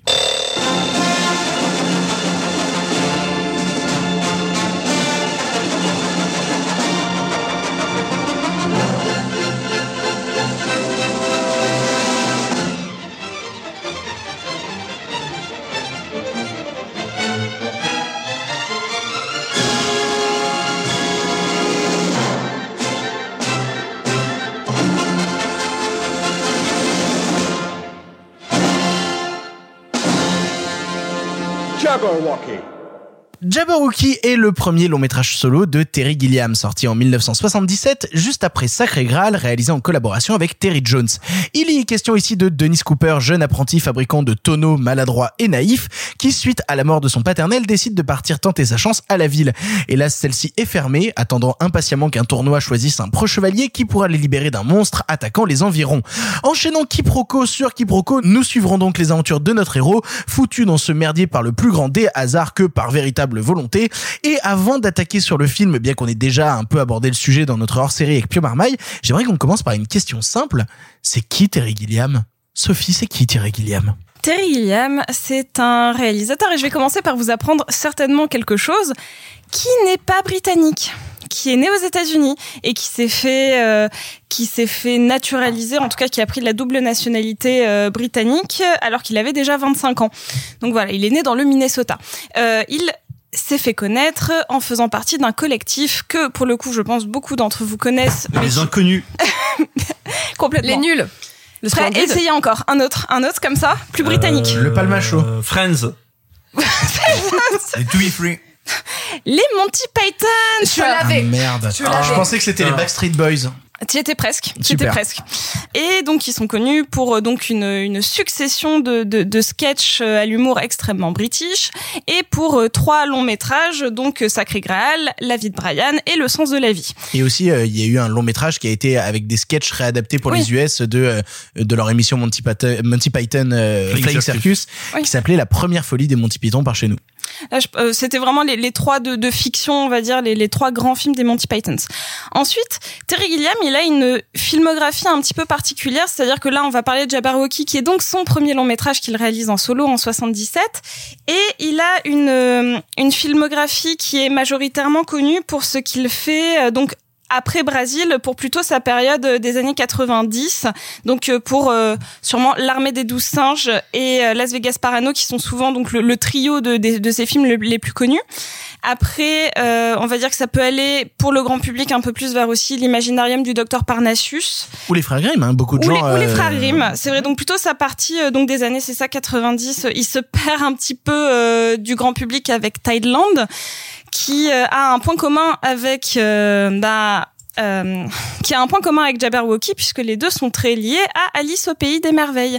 Puisque Jabberwocky est un monstre que l'on retrouve euh, donc dans Alice au pays des merveilles de l'autre côté du miroir et pas donc dans la version courte qui est une grande partie d'un poème écrit à l'envers et à l'endroit et euh, tandis que Thailand est l'histoire d'une gamine qui se retrouve donc dans un espèce d'univers un peu fantasmé euh, où elle parle avec euh, des poupées sur ses doigts et qui est vraiment dans une imagerie très très Lewis Carroll. Donc voilà, Terry Gilliam, c'est quelqu'un aussi qui a eu une période un peu de creux dans sa carrière, euh, donc euh, plutôt euh, fin des années 90, euh, années 2000. Il a assez peu réalisé, mais il a notamment réalisé des pubs pour Nike où il a fait jouer Cantona. Donc voilà, je pense que je vous ai bien euh, fait un Oui, long, tout à fait, oui. un long déroulé de qui était Terry Gilliam. C'est un auteur euh, et un réalisateur qui me tient vraiment à cœur, Euh, sachant que Brésil est le film que j'ai le plus vu dans ma vie. Je pourrais vous en parler pendant des heures. Mais pour le coup, euh, il y a aussi euh, sur Terry Gilliam ce- cette arlésienne qui a duré pendant des années avec son adaptation de, de Don Quichotte. On a eu le droit au super documentaire Lost in La Mancha qui est qui a été pour moi un des, un des premiers documentaires assez formateurs vis-à-vis du cinéma pour me dire ok le cinéma ça peut être aussi ça, ça peut être ses déconvenus, ça peut être ses galères, ça peut être cet abandon, cette résignation euh, où euh, Terry Gilliam a essayé pendant des années de l'adapter, ce qu'il a finalement réussi à faire avec l'adaptation qu'il y a eu avec Adam Driver sorti en 2017, 2018 pardon, euh, qui je crois bah comme toute arlésienne qui se fait attendre un peu trop longtemps a déçu les foules, ce qui était pas très étonnant. Et c'est hein, mal d'habitude. fini avec le producteur en plus. Et, et c'est mal fini. Il y, a- il y a eu ça aussi. hein. Air Branco. Il, il, il s'est- il s'est passé ça, ouais, que, que le gars en fait avait racheté les droits. Enfin, je, je, je me rappelle plus de Le, comment le c'est. film a, a eu un retrait d'exploitation sale, si je me souviens bien, quelque chose d'un peu un peu unique. Oui, euh, mais non, mais oui, mais non, mais oui. voilà, c'était un truc très compliqué. euh. Pour, pour le faire très rapidement, euh, il a essayé plusieurs fois d'affilée de monter le film. Il y a une fois où ça a été très proche de se faire donc avec Paolo Branco, euh, qui est un producteur célèbre tant pour ce qu'il a produit que pour les anecdotes que ça a engendré. Et, et finalement, en fait, à un moment, manifestement, d'après Terry Gilliam, d'après Terry Gilliam, le film ne va plus se faire et donc il se lance bah, dans un nouveau montage financier, dans ce qui lui semble être un nouveau film. Et Paolo Branco va, d'un point de vue légal, arguer que bah non, il est en train d'exploiter indûment. Le terme marque n'est peut-être pas le bon, mais en gros l'image de ce projet de film qu'il La aurait dû faire propriété avec lui. intellectuelle Voilà, de ce film-là. La propriété intellectuelle de ce film. Et donc c'est ce qui va amener à l'interruption de de la commercialisation du film que qu'on connaît actuellement. C'est-à-dire que même quand il a réussi à faire son film, son film n'a pas voulu être vu. Mais pour le coup, c'est moi ce qui me bute dans cette affaire, c'est que Branco quand même, euh, il s'en est pas rendu compte pendant que le film se tournait. C'est-à-dire que j'ai l'impression qu'il s'est vraiment réveillé au moment où le film allait sortir et que pendant que le film se tournait, etc., le mec intervenait pas et disait non non Parce allez-y que le film faites-le. a été j'expl- présenté à Cannes et il a Oui, même c'est eu ça. un début de distribution. C'est vraiment. Je me a rappelle, c'était un de mes premiers Cannes et, euh, et vraiment les gens couraient à la projection et se battaient pour y aller parce qu'ils disaient est-ce que on verra le film autre part qu'à Cannes? Peut-être jamais quoi. Je l'ai Peut-être pas vu jamais. à hein. Cannes, je l'ai jamais vu. Et c'est drôle parce qu'il courait aussi pour en sortir. On en revient à Jabberwocky, donc qui est le premier long métrage de Terry Gilliam.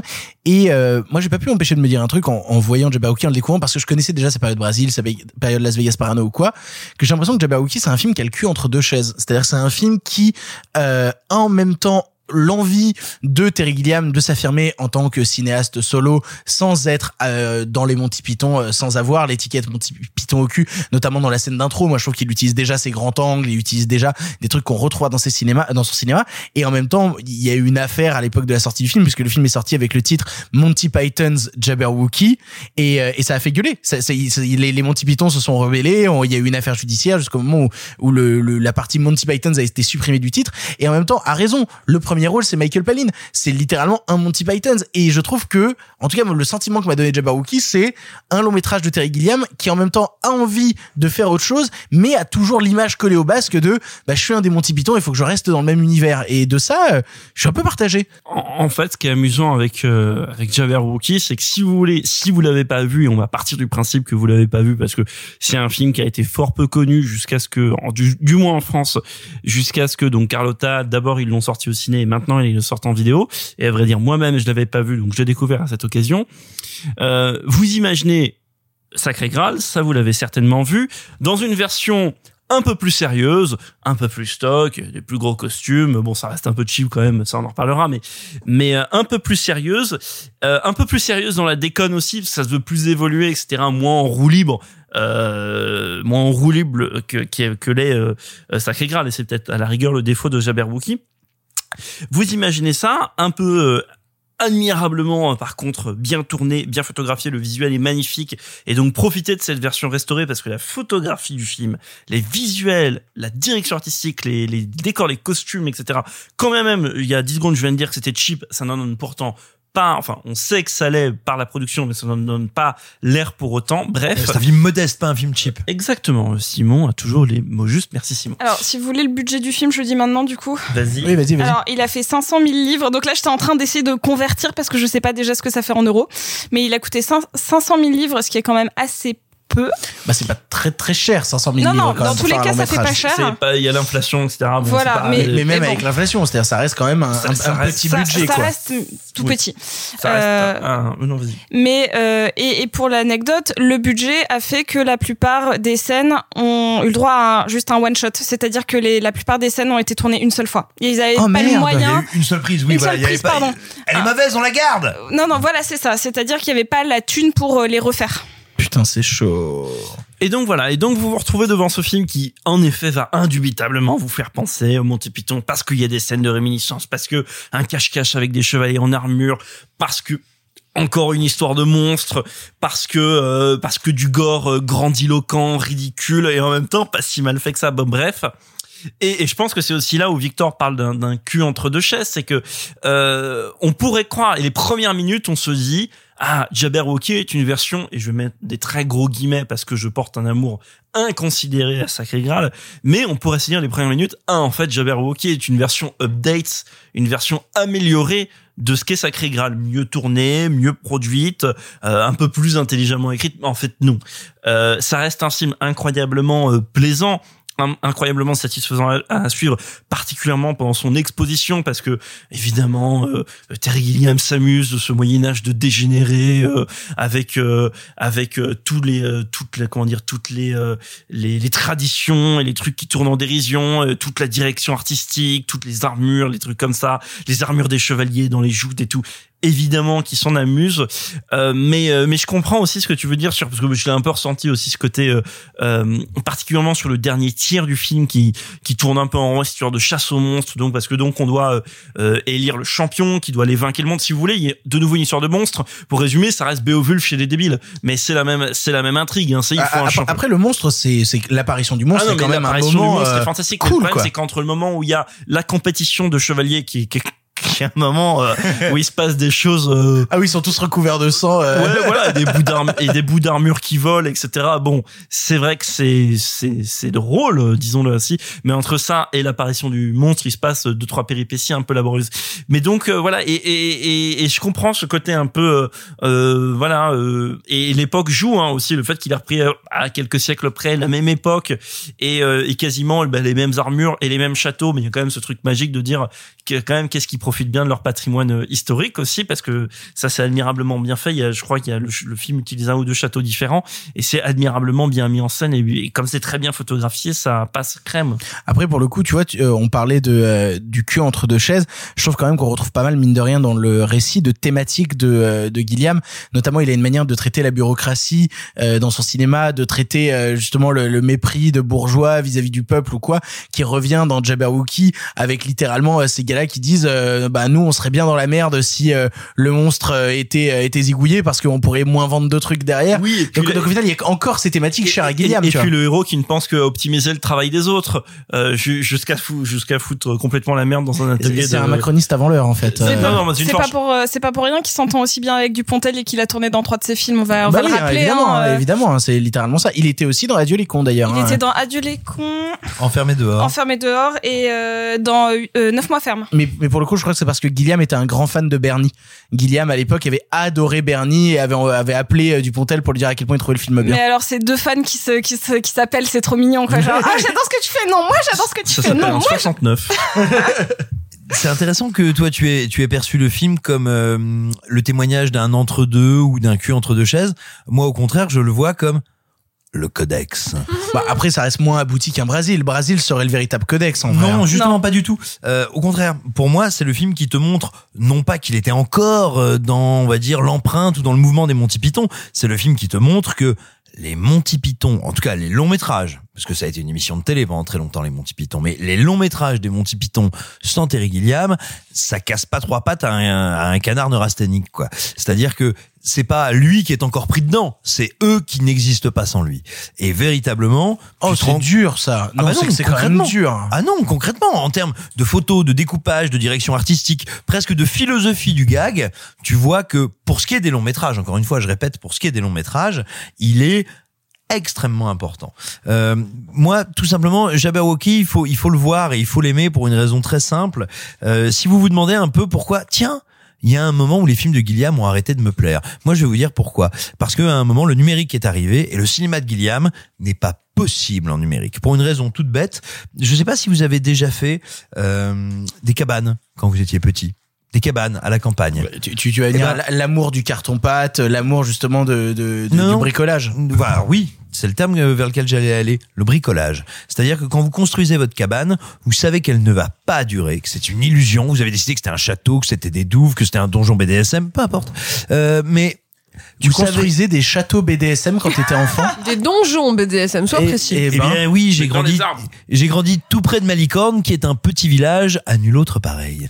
Et, et tout simplement, non, et tout simplement, ce que je veux dire, sans déconner, c'est que voilà, quand vous bricolez, quand vous construisez de la matière à rêve, comme ça, de la matière première de rêve, vous savez qu'elle n'est pas durable, qu'elle va s'écrouler. Et donc, il faut, pendant un temps très réduit, elle vous permette de rêver. Ça, ça n'est possible qu'avec les noirs de la pellicule, c'est-à-dire cette partie du décor qu'on n'éclaire pas parce qu'il n'y a pas de décor, cette partie du décor qu'on du décor qu'on n'éclaire pas parce qu'elle est moche, c'est-à-dire mettre de la fumée, utiliser le grain, utiliser l'organique, utiliser la, texture de l'image. Et ça, c'est tout ce qu'on trouve chez Gilliam. C'est marrant que tu que tu abordes ce- cette thématique-là parce que c'est un peu le même sentiment que moi j'ai eu sur le cinéma de Burton, où je trouve qu'à partir du moment où Burton est rentré dans l'ère du numérique ou même l'ère des effets spéciaux ou quoi, il y a une partie de la, mu- de la de la magie et même comment dire du côté palpable des effets. C'est-à-dire que quand tu vois le Jabberwocky, tu sais que c'est une marionnette, mais elle a ce côté ré- euh, enfin elle a ce côté présent à l'image. Tu sens que tu peux la toucher, tu sens que tu peux la la palper en Et fait. oui. Là, là- et où, là où Burton a eu le même souci à un moment à vouloir faire des créatures en CGI qui bah, perdaient de leur de, de leur superbe en fait et per- perdaient des maquillages pratiques de Batman. C'est facile à dire, mais c'est pas vrai. Jurisprudence Mars Attacks. Je, je suis Ah, d'accord avec Marc. Ouais, mais Mars Attacks encore se veut, se comme un, C'est full image de oui, synthèse, mais, Mars oui, mais dans sa technique de l'image de synthèse, se veut comme un hommage à Harry Rosen quand même d'une certaine manière. Alors, ce que vous dites, c'est super intéressant parce que ça fait écho à un autre truc. Il faut, il faut savoir que Burton et Gilliam, c'est pas une comparaison déconnante dans le sens où les deux ont un cinéma qui est extrêmement littéraire et qui fait référence à des grandes structures, des grands mythes, des grandes images littéraires et qui sont souvent très proches de l'enfance. C'est pas pour rien que son premier long métrage est inspiré d'Alice au pays des merveilles, comme le sera Thaïlande. C'est pas pour rien que Brésil, il reprend le mythe de Thésée, qui reprend Oedipe. C'est vraiment du cinéma extrêmement référen- référencé Et c'est pas pour rien que Big Fish, c'est du sous Terry Gilliam. Ah non C'était juste, pour être gratos. Non, sur non, mais. Ah, Dis- non, Dis-moi, Marc, Marc, on t'a, on t'a déjà égorgé et chié dans le cou Non, mais pas Vous savez aujourd'hui. Alors, qui arrive, hein. euh. en vrai, Big Fish aussi, euh, je, je peux pas juger. Enfin, moi, j'adore le film, mais je, je peux comprendre dans le sens où il y a un truc qui marche dans le sens où ils reprennent des références extrêmement enfantines ou en tout cas qui ont baigné notre imagination. Et donc je pense que en utilisant euh, de l'imagerie extrêmement bricolée comme tu le disais ils viennent encore plus toucher à notre enfance. Et ça je trouve que c'est extrêmement fort dans les deux cas. Mais donc ça va avec le côté CGI ou pas? Mais, mais je suis d'accord avec ce que tu dis. Et je, je crois qu'il y a aussi une autre dimension, c'est que cette dimension extrêmement organique, c'est-à-dire que bah tout simplement pour habiller son décor, pour magnifier sa photographie, l'espace, il faut avoir recours à la fumée, il faut avoir recours aux nuages, il faut avoir recours encore une fois à des nappes de lumière, de couleurs différentes. Ça nous ramène non seulement à l'enfance, mais à quelque chose d'une certaine forme de vulnérabilité. Moi, quand je regarde les films de Gilliam, à l'exception de l'imaginarium du docteur Parnassus, qui pour moi est son chant du cygne, mais, mais qui arrive bien après ses meilleurs films, qui arrive après, après l'acmé de l'armée des douze singes, ce sont des films qui sont toujours sur le point de s'écrouler, qui sont toujours sur le point d'être soufflé par ma maturité, qui exige de moi de retrouver non seulement mon âme d'enfant, mais mes peurs d'enfant. Et c'est très intéressant que tu nous aies ou rappelé ou appris, enfin moi dans mon cas tu me l'as appris, euh, que Gilliam n'est pas n'est pas britannique, il est américain, mais justement c'est un britannique d'adoption, c'est-à-dire que c'est quelqu'un qui à la fois a envie d'embrasser toute cette culture, toute cette noirceur, toute euh, oui, toute cette culture, mais qui en même temps la voit de l'extérieur. Et il y a rien de plus prégnant, de plus intéressant, si j'ose dire, que le nouveau converti qui comprend l'extérieur et qui rêve de l'intérieur. Et donc du coup, ça fait de ces films et de Jabberwocky, mais une expérience plastique et matérielle incroyable. Moi, Jabberwocky, c'est un film qui m'embête parce que, en fait, c'est un film qui genre martyrise son personnage principal, qui est le seul être humain digne, euh, et qui passe littéralement son film à être martyrisé. Euh, et même à la fin, quand il est censé avoir une happy end, en fait, il est super malheureux parce qu'il voulait pas du tout de la princesse. C'est pas un spoiler, hein. comme, non, mais comme Evil Dead.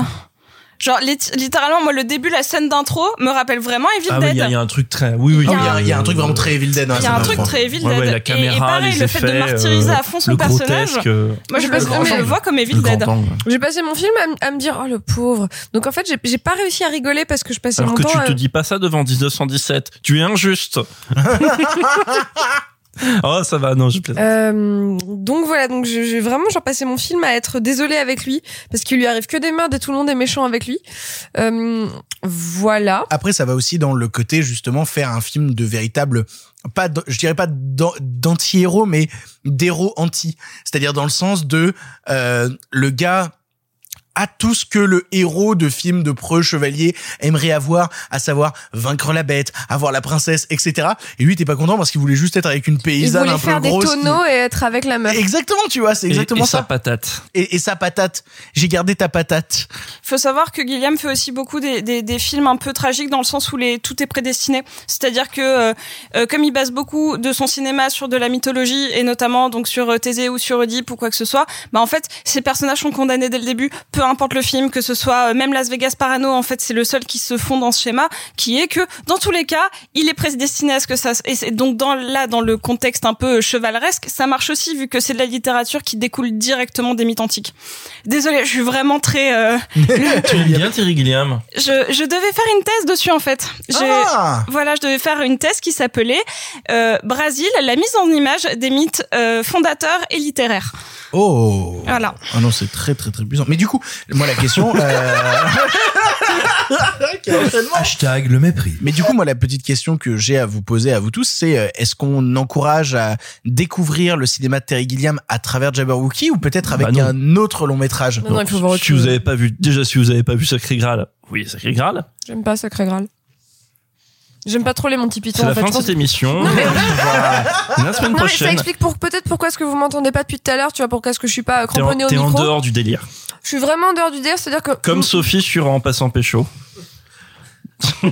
assez probablement, mais tu vois, c'est-à-dire que je l'ai regardé hier soir dans de bonnes conditions. Enfin, tu sais, genre pas à l'arrache deux heures avant l'émission. Non, non, tu vois, genre hier soir, tranquille, posé avec mon cum. Et tout ce que je me disais, c'était oh le pauvre personnage. Et ensuite, je me disais oh, la pauvre actrice qui joue euh, Griselda, qui a juste été castée pour être grosse et Non, elle a grossi pour le rôle. C'est encore pire. Elle a Oh, mangé putain. beaucoup de mucho, mucho patato, ça, elle a mangé. Euh, C'est-à-dire, ça, ça aurait pu être juste de la, de la grossophobie, mais c'est de la grossophobie assumée. De C'est- ouf. c'est- C'est Mais tu encore vois, ils pire. auraient pu lui mettre un fat suit. Non, elle a Non. mangé. Il y avait pas le budget pour ça. On Euh, appelle ça faire une Christian Bale. Euh, donc voilà, je suis très en dehors. Et c'est-à-dire que vraiment, genre, je regardais le truc, je me faisais, je comprends pas pourquoi c'est supposé m'intéresser. Si, une chose. Une chose, je pense que c'est un des meilleurs designs de bestioles ever. Ouais. Et le moment où la bestiole apparaît, c'est vraiment, c'est Don Quichotte. Hein Ouais, totalement. Euh, et là, vraiment, j'étais, en plus, c'est au moins dans les quatre dernières minutes du film. Donc vraiment, genre, ah, 1h40. Euh, et vraiment, voilà, ce moment-là est formidable. Est-ce qu'il est rendu plus formidable par le fait que je crève la dalle depuis 1h40 Peut-être. Mais voilà, je, bon, en tout cas, rien que pour la séquence du monstre, à la limite, zappez le film et regardez que cette séquence-là, c'est vers 1h40 à peu près. Tout le reste, vraiment, genre, ce n'est pas pour moi. Donc je vous le laisse. Ça en fait plus pour vous, mes amours. Mais, mais pour le coup, ouais, c'est peut-être pas le meilleur Terry Gilliam pour appréhender c'est- son c'est- cinéma. c'est- C'est, bah, pff, non, enfin, oui, euh, non. euh, moi, personnellement, si vous voulez qu'on retombe là-dessus, moi, personnellement, j'ai découvert Terry Gilliam avec l'armée des douze singes dans une collection DVD qui publiait chez le marchand de journaux avec la collection Action. Il y avait Oh Bruce là là. Willis en Ouais, t'as gros, raison, vraiment, l'armée des douze singes, euh, en Il y film avait Brice, d'action. Brice Willis. Je me suis dit, où ça a l'air bien, il y a Brice Willis. Oh là là. Comme dans Piège de cristal et 58 minutes pour vivre. Bref, euh, donc moi j'ai découvert avec l'armée des douze singes et ça a été un grand choc. Et après Brésil, enfin je parcours très conventionnel. Donc oui, après c'est vrai que si si vous ne savez pas qui est Terry Gilliam Appelez Sophie. Pardon. De un, appelez Sophie. euh, Vous trouvez son numéro dans la description.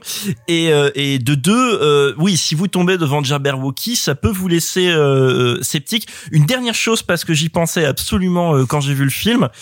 Euh, je me suis dit que avec exactement le même casting, Terry Gilliam aurait fait un super volet, une super adaptation du Hobbit. Oui, tout à fait. Sachant Tout qu'il avait été pressenti pour réaliser Harry Potter, ce qui est hyper drôle du coup, une autre Attends, grosse saga. c'est pas lui qui était euh, pressenti pour faire le Hobbit des Beatles? Je sais pas du tout. Ça, euh, non. Alors vaguement. Attends, tu sais quoi Ça me dit quelque chose. Donc non, c'est Kubrick qui voulait le faire le Hobbit des Beatles. Non, mais ils ont tous voulu le faire. Mais du, C'est Jean-Paul Salomé. Non. euh, mais, mais du coup, rapidement autour de cette table, c'est quoi votre film préféré de Gilliam? Très rapidement. Brésil. Euh, J'en ai plein, mais le film avec lequel il faut découvrir Gilliam, c'est le Baron Munchausen. Si vous n'avez pas vu et que vous êtes un adulte, vous allez passer un moment incroyable. Et si vous avez des enfants qui sont jeunes, dites-vous que c'est très bien. Ils sont un tout petit peu trop jeunes pour le voir. C'est un film qui symboliquement est tellement fort, qui est tellement dans le surréalisme, dans une espèce de poésie à la fois purement magnifique et macabre, que si vos enfants sont un tout petit peu trop jeunes, vous allez les marquer à vie et ça va faire comme moi, ça va donner des gens tordus, bizarres et gentils. Et ça va déclencher des passions, des, des envies de, de devenir chef décorateur. Parce que c'est un des films les plus avec une des une décor- une direction artistique le plus riche que j'ai vu dans ma vie. Clara, ton préféré de Gilliam? Non, mais des douze singes. Et toi, Marc? Euh, je dirais par défaut l'armée des douze singes. Quand je dis par défaut, parce qu'en fait, je n'ai pas revu les films de Terry Gilliam depuis vraiment très longtemps. Euh, donc euh, l'armée des douze singes, mais je garde un souvenir formidable du de l'Imaginarium, tu vois. Bah oui, moi, je- moi j'avais cité l'Imaginarium parce que vraiment ça a été un truc très formateur aussi euh, que j'ai découvert assez gamin et qui m'a assez cassé la tu gueule. vois, tout à l'heure, Simon parlait de bricole. euh, Bah justement, ton acteur décède. Bon, c'est c'est horrible, hein, mais ton acteur décède. Donc voilà de la bricole. Oui, c'est ça. Comment t'arrives à faire un film Parce que avec pour euh, rappel, bon, bah. Heath Ledger, qui était le premier rôle du film, euh, juste après le tournage de Dark Knight, en plein tournage de euh, l'Imaginarium, décède, et donc il poursuit son rôle avec. euh, Avec Johnny Depp, Colin Farrell Et Jude Law. Et Jude Law. vous vous souvenez, c'était l'époque où Jude Law était une star. Oh, calme-toi. Je veux dire où Johnny Depp était une star. Ah, Là, par contre, c'est un vrai truc. Ou Colin Farrell était une star. Qui ça? Voilà. Bah le, le, le, le personnage qui incarne Johnny Depp dans Les Animaux Fantastiques. On avait déjà fait la blague la dernière fois. Ah, Après, après pour le coup, euh, Colin Farrell trouve encore du boulot là où Johnny Depp. euh, euh, c'est- En plus, Lone Ranger 2, ça va être compliqué avec Armie Hammer. hein. C'est ainsi que se termine. on non va mais voyez des films de Terry Gilliam. On termine dessus. Voyez des films de Terry Gilliam. voyez bien. des films de Terry Gilliam, oui. Voyez Jabberwocky. Euh, voilà. Voyez même Tideland. Non. Si. Alors j'adorerais adorer Thailand, mais ça me fait trop de mal physiquement. Je, je- ouais. Voyez le futur de Zéro Théorème avec des Renault Non, Twizy. non, ça non. Non, ça non. Par contre, euh, Zéro Théorème sort de question. C'est vraiment pas bien. C'est vraiment horrible, Zéro Théorème. Ça, ça fait partie de ces films surprises avec Matt Damon où tu te dis genre t'étais pas obligé de venir poteau. Voyez Bandit Bandit. Oui. Putain, aucun souvenir de Bandit Bandit. Eh ben, c'est un film où il y a deux fois des bandits.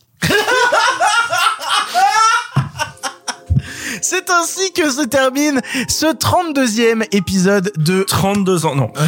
Je- J'avais juré de la faire à chaque fois. ce 32e épisode de Pardon le cinéma. Merci de nous avoir écoutés, d'être restés jusqu'au bout. Je vous rappelle que si vous aimez l'émission, vous pouvez toujours la partager sur les réseaux sociaux, la conseiller à votre petit frère, à votre petite sœur, à votre cousin, à votre cousine, à votre papa, à votre maman, à votre prof de français, votre prof de mathématiques, votre prof d'histoire géo, votre prof de musique. Je peux aller, je peux continuer très très longtemps là-dessus.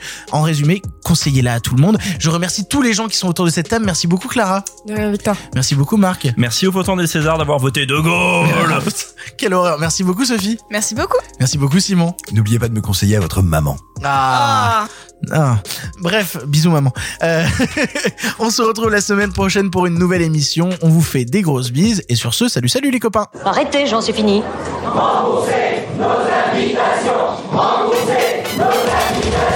Qu'allons-nous faire? Par Osiris Mais il se débrouille Une relève toutes les deux semaines, il me faut pas deux quand même Le cinéma fait de toi un bon gamin Et que c'est quoi? Maintenant c'est fini, va falloir rentrer. Je vais aller me faire une toile. Ok, amusez-vous bien tous les deux. Bon, ça j'y compte. Bonne soirée. Merci. Have a great evening.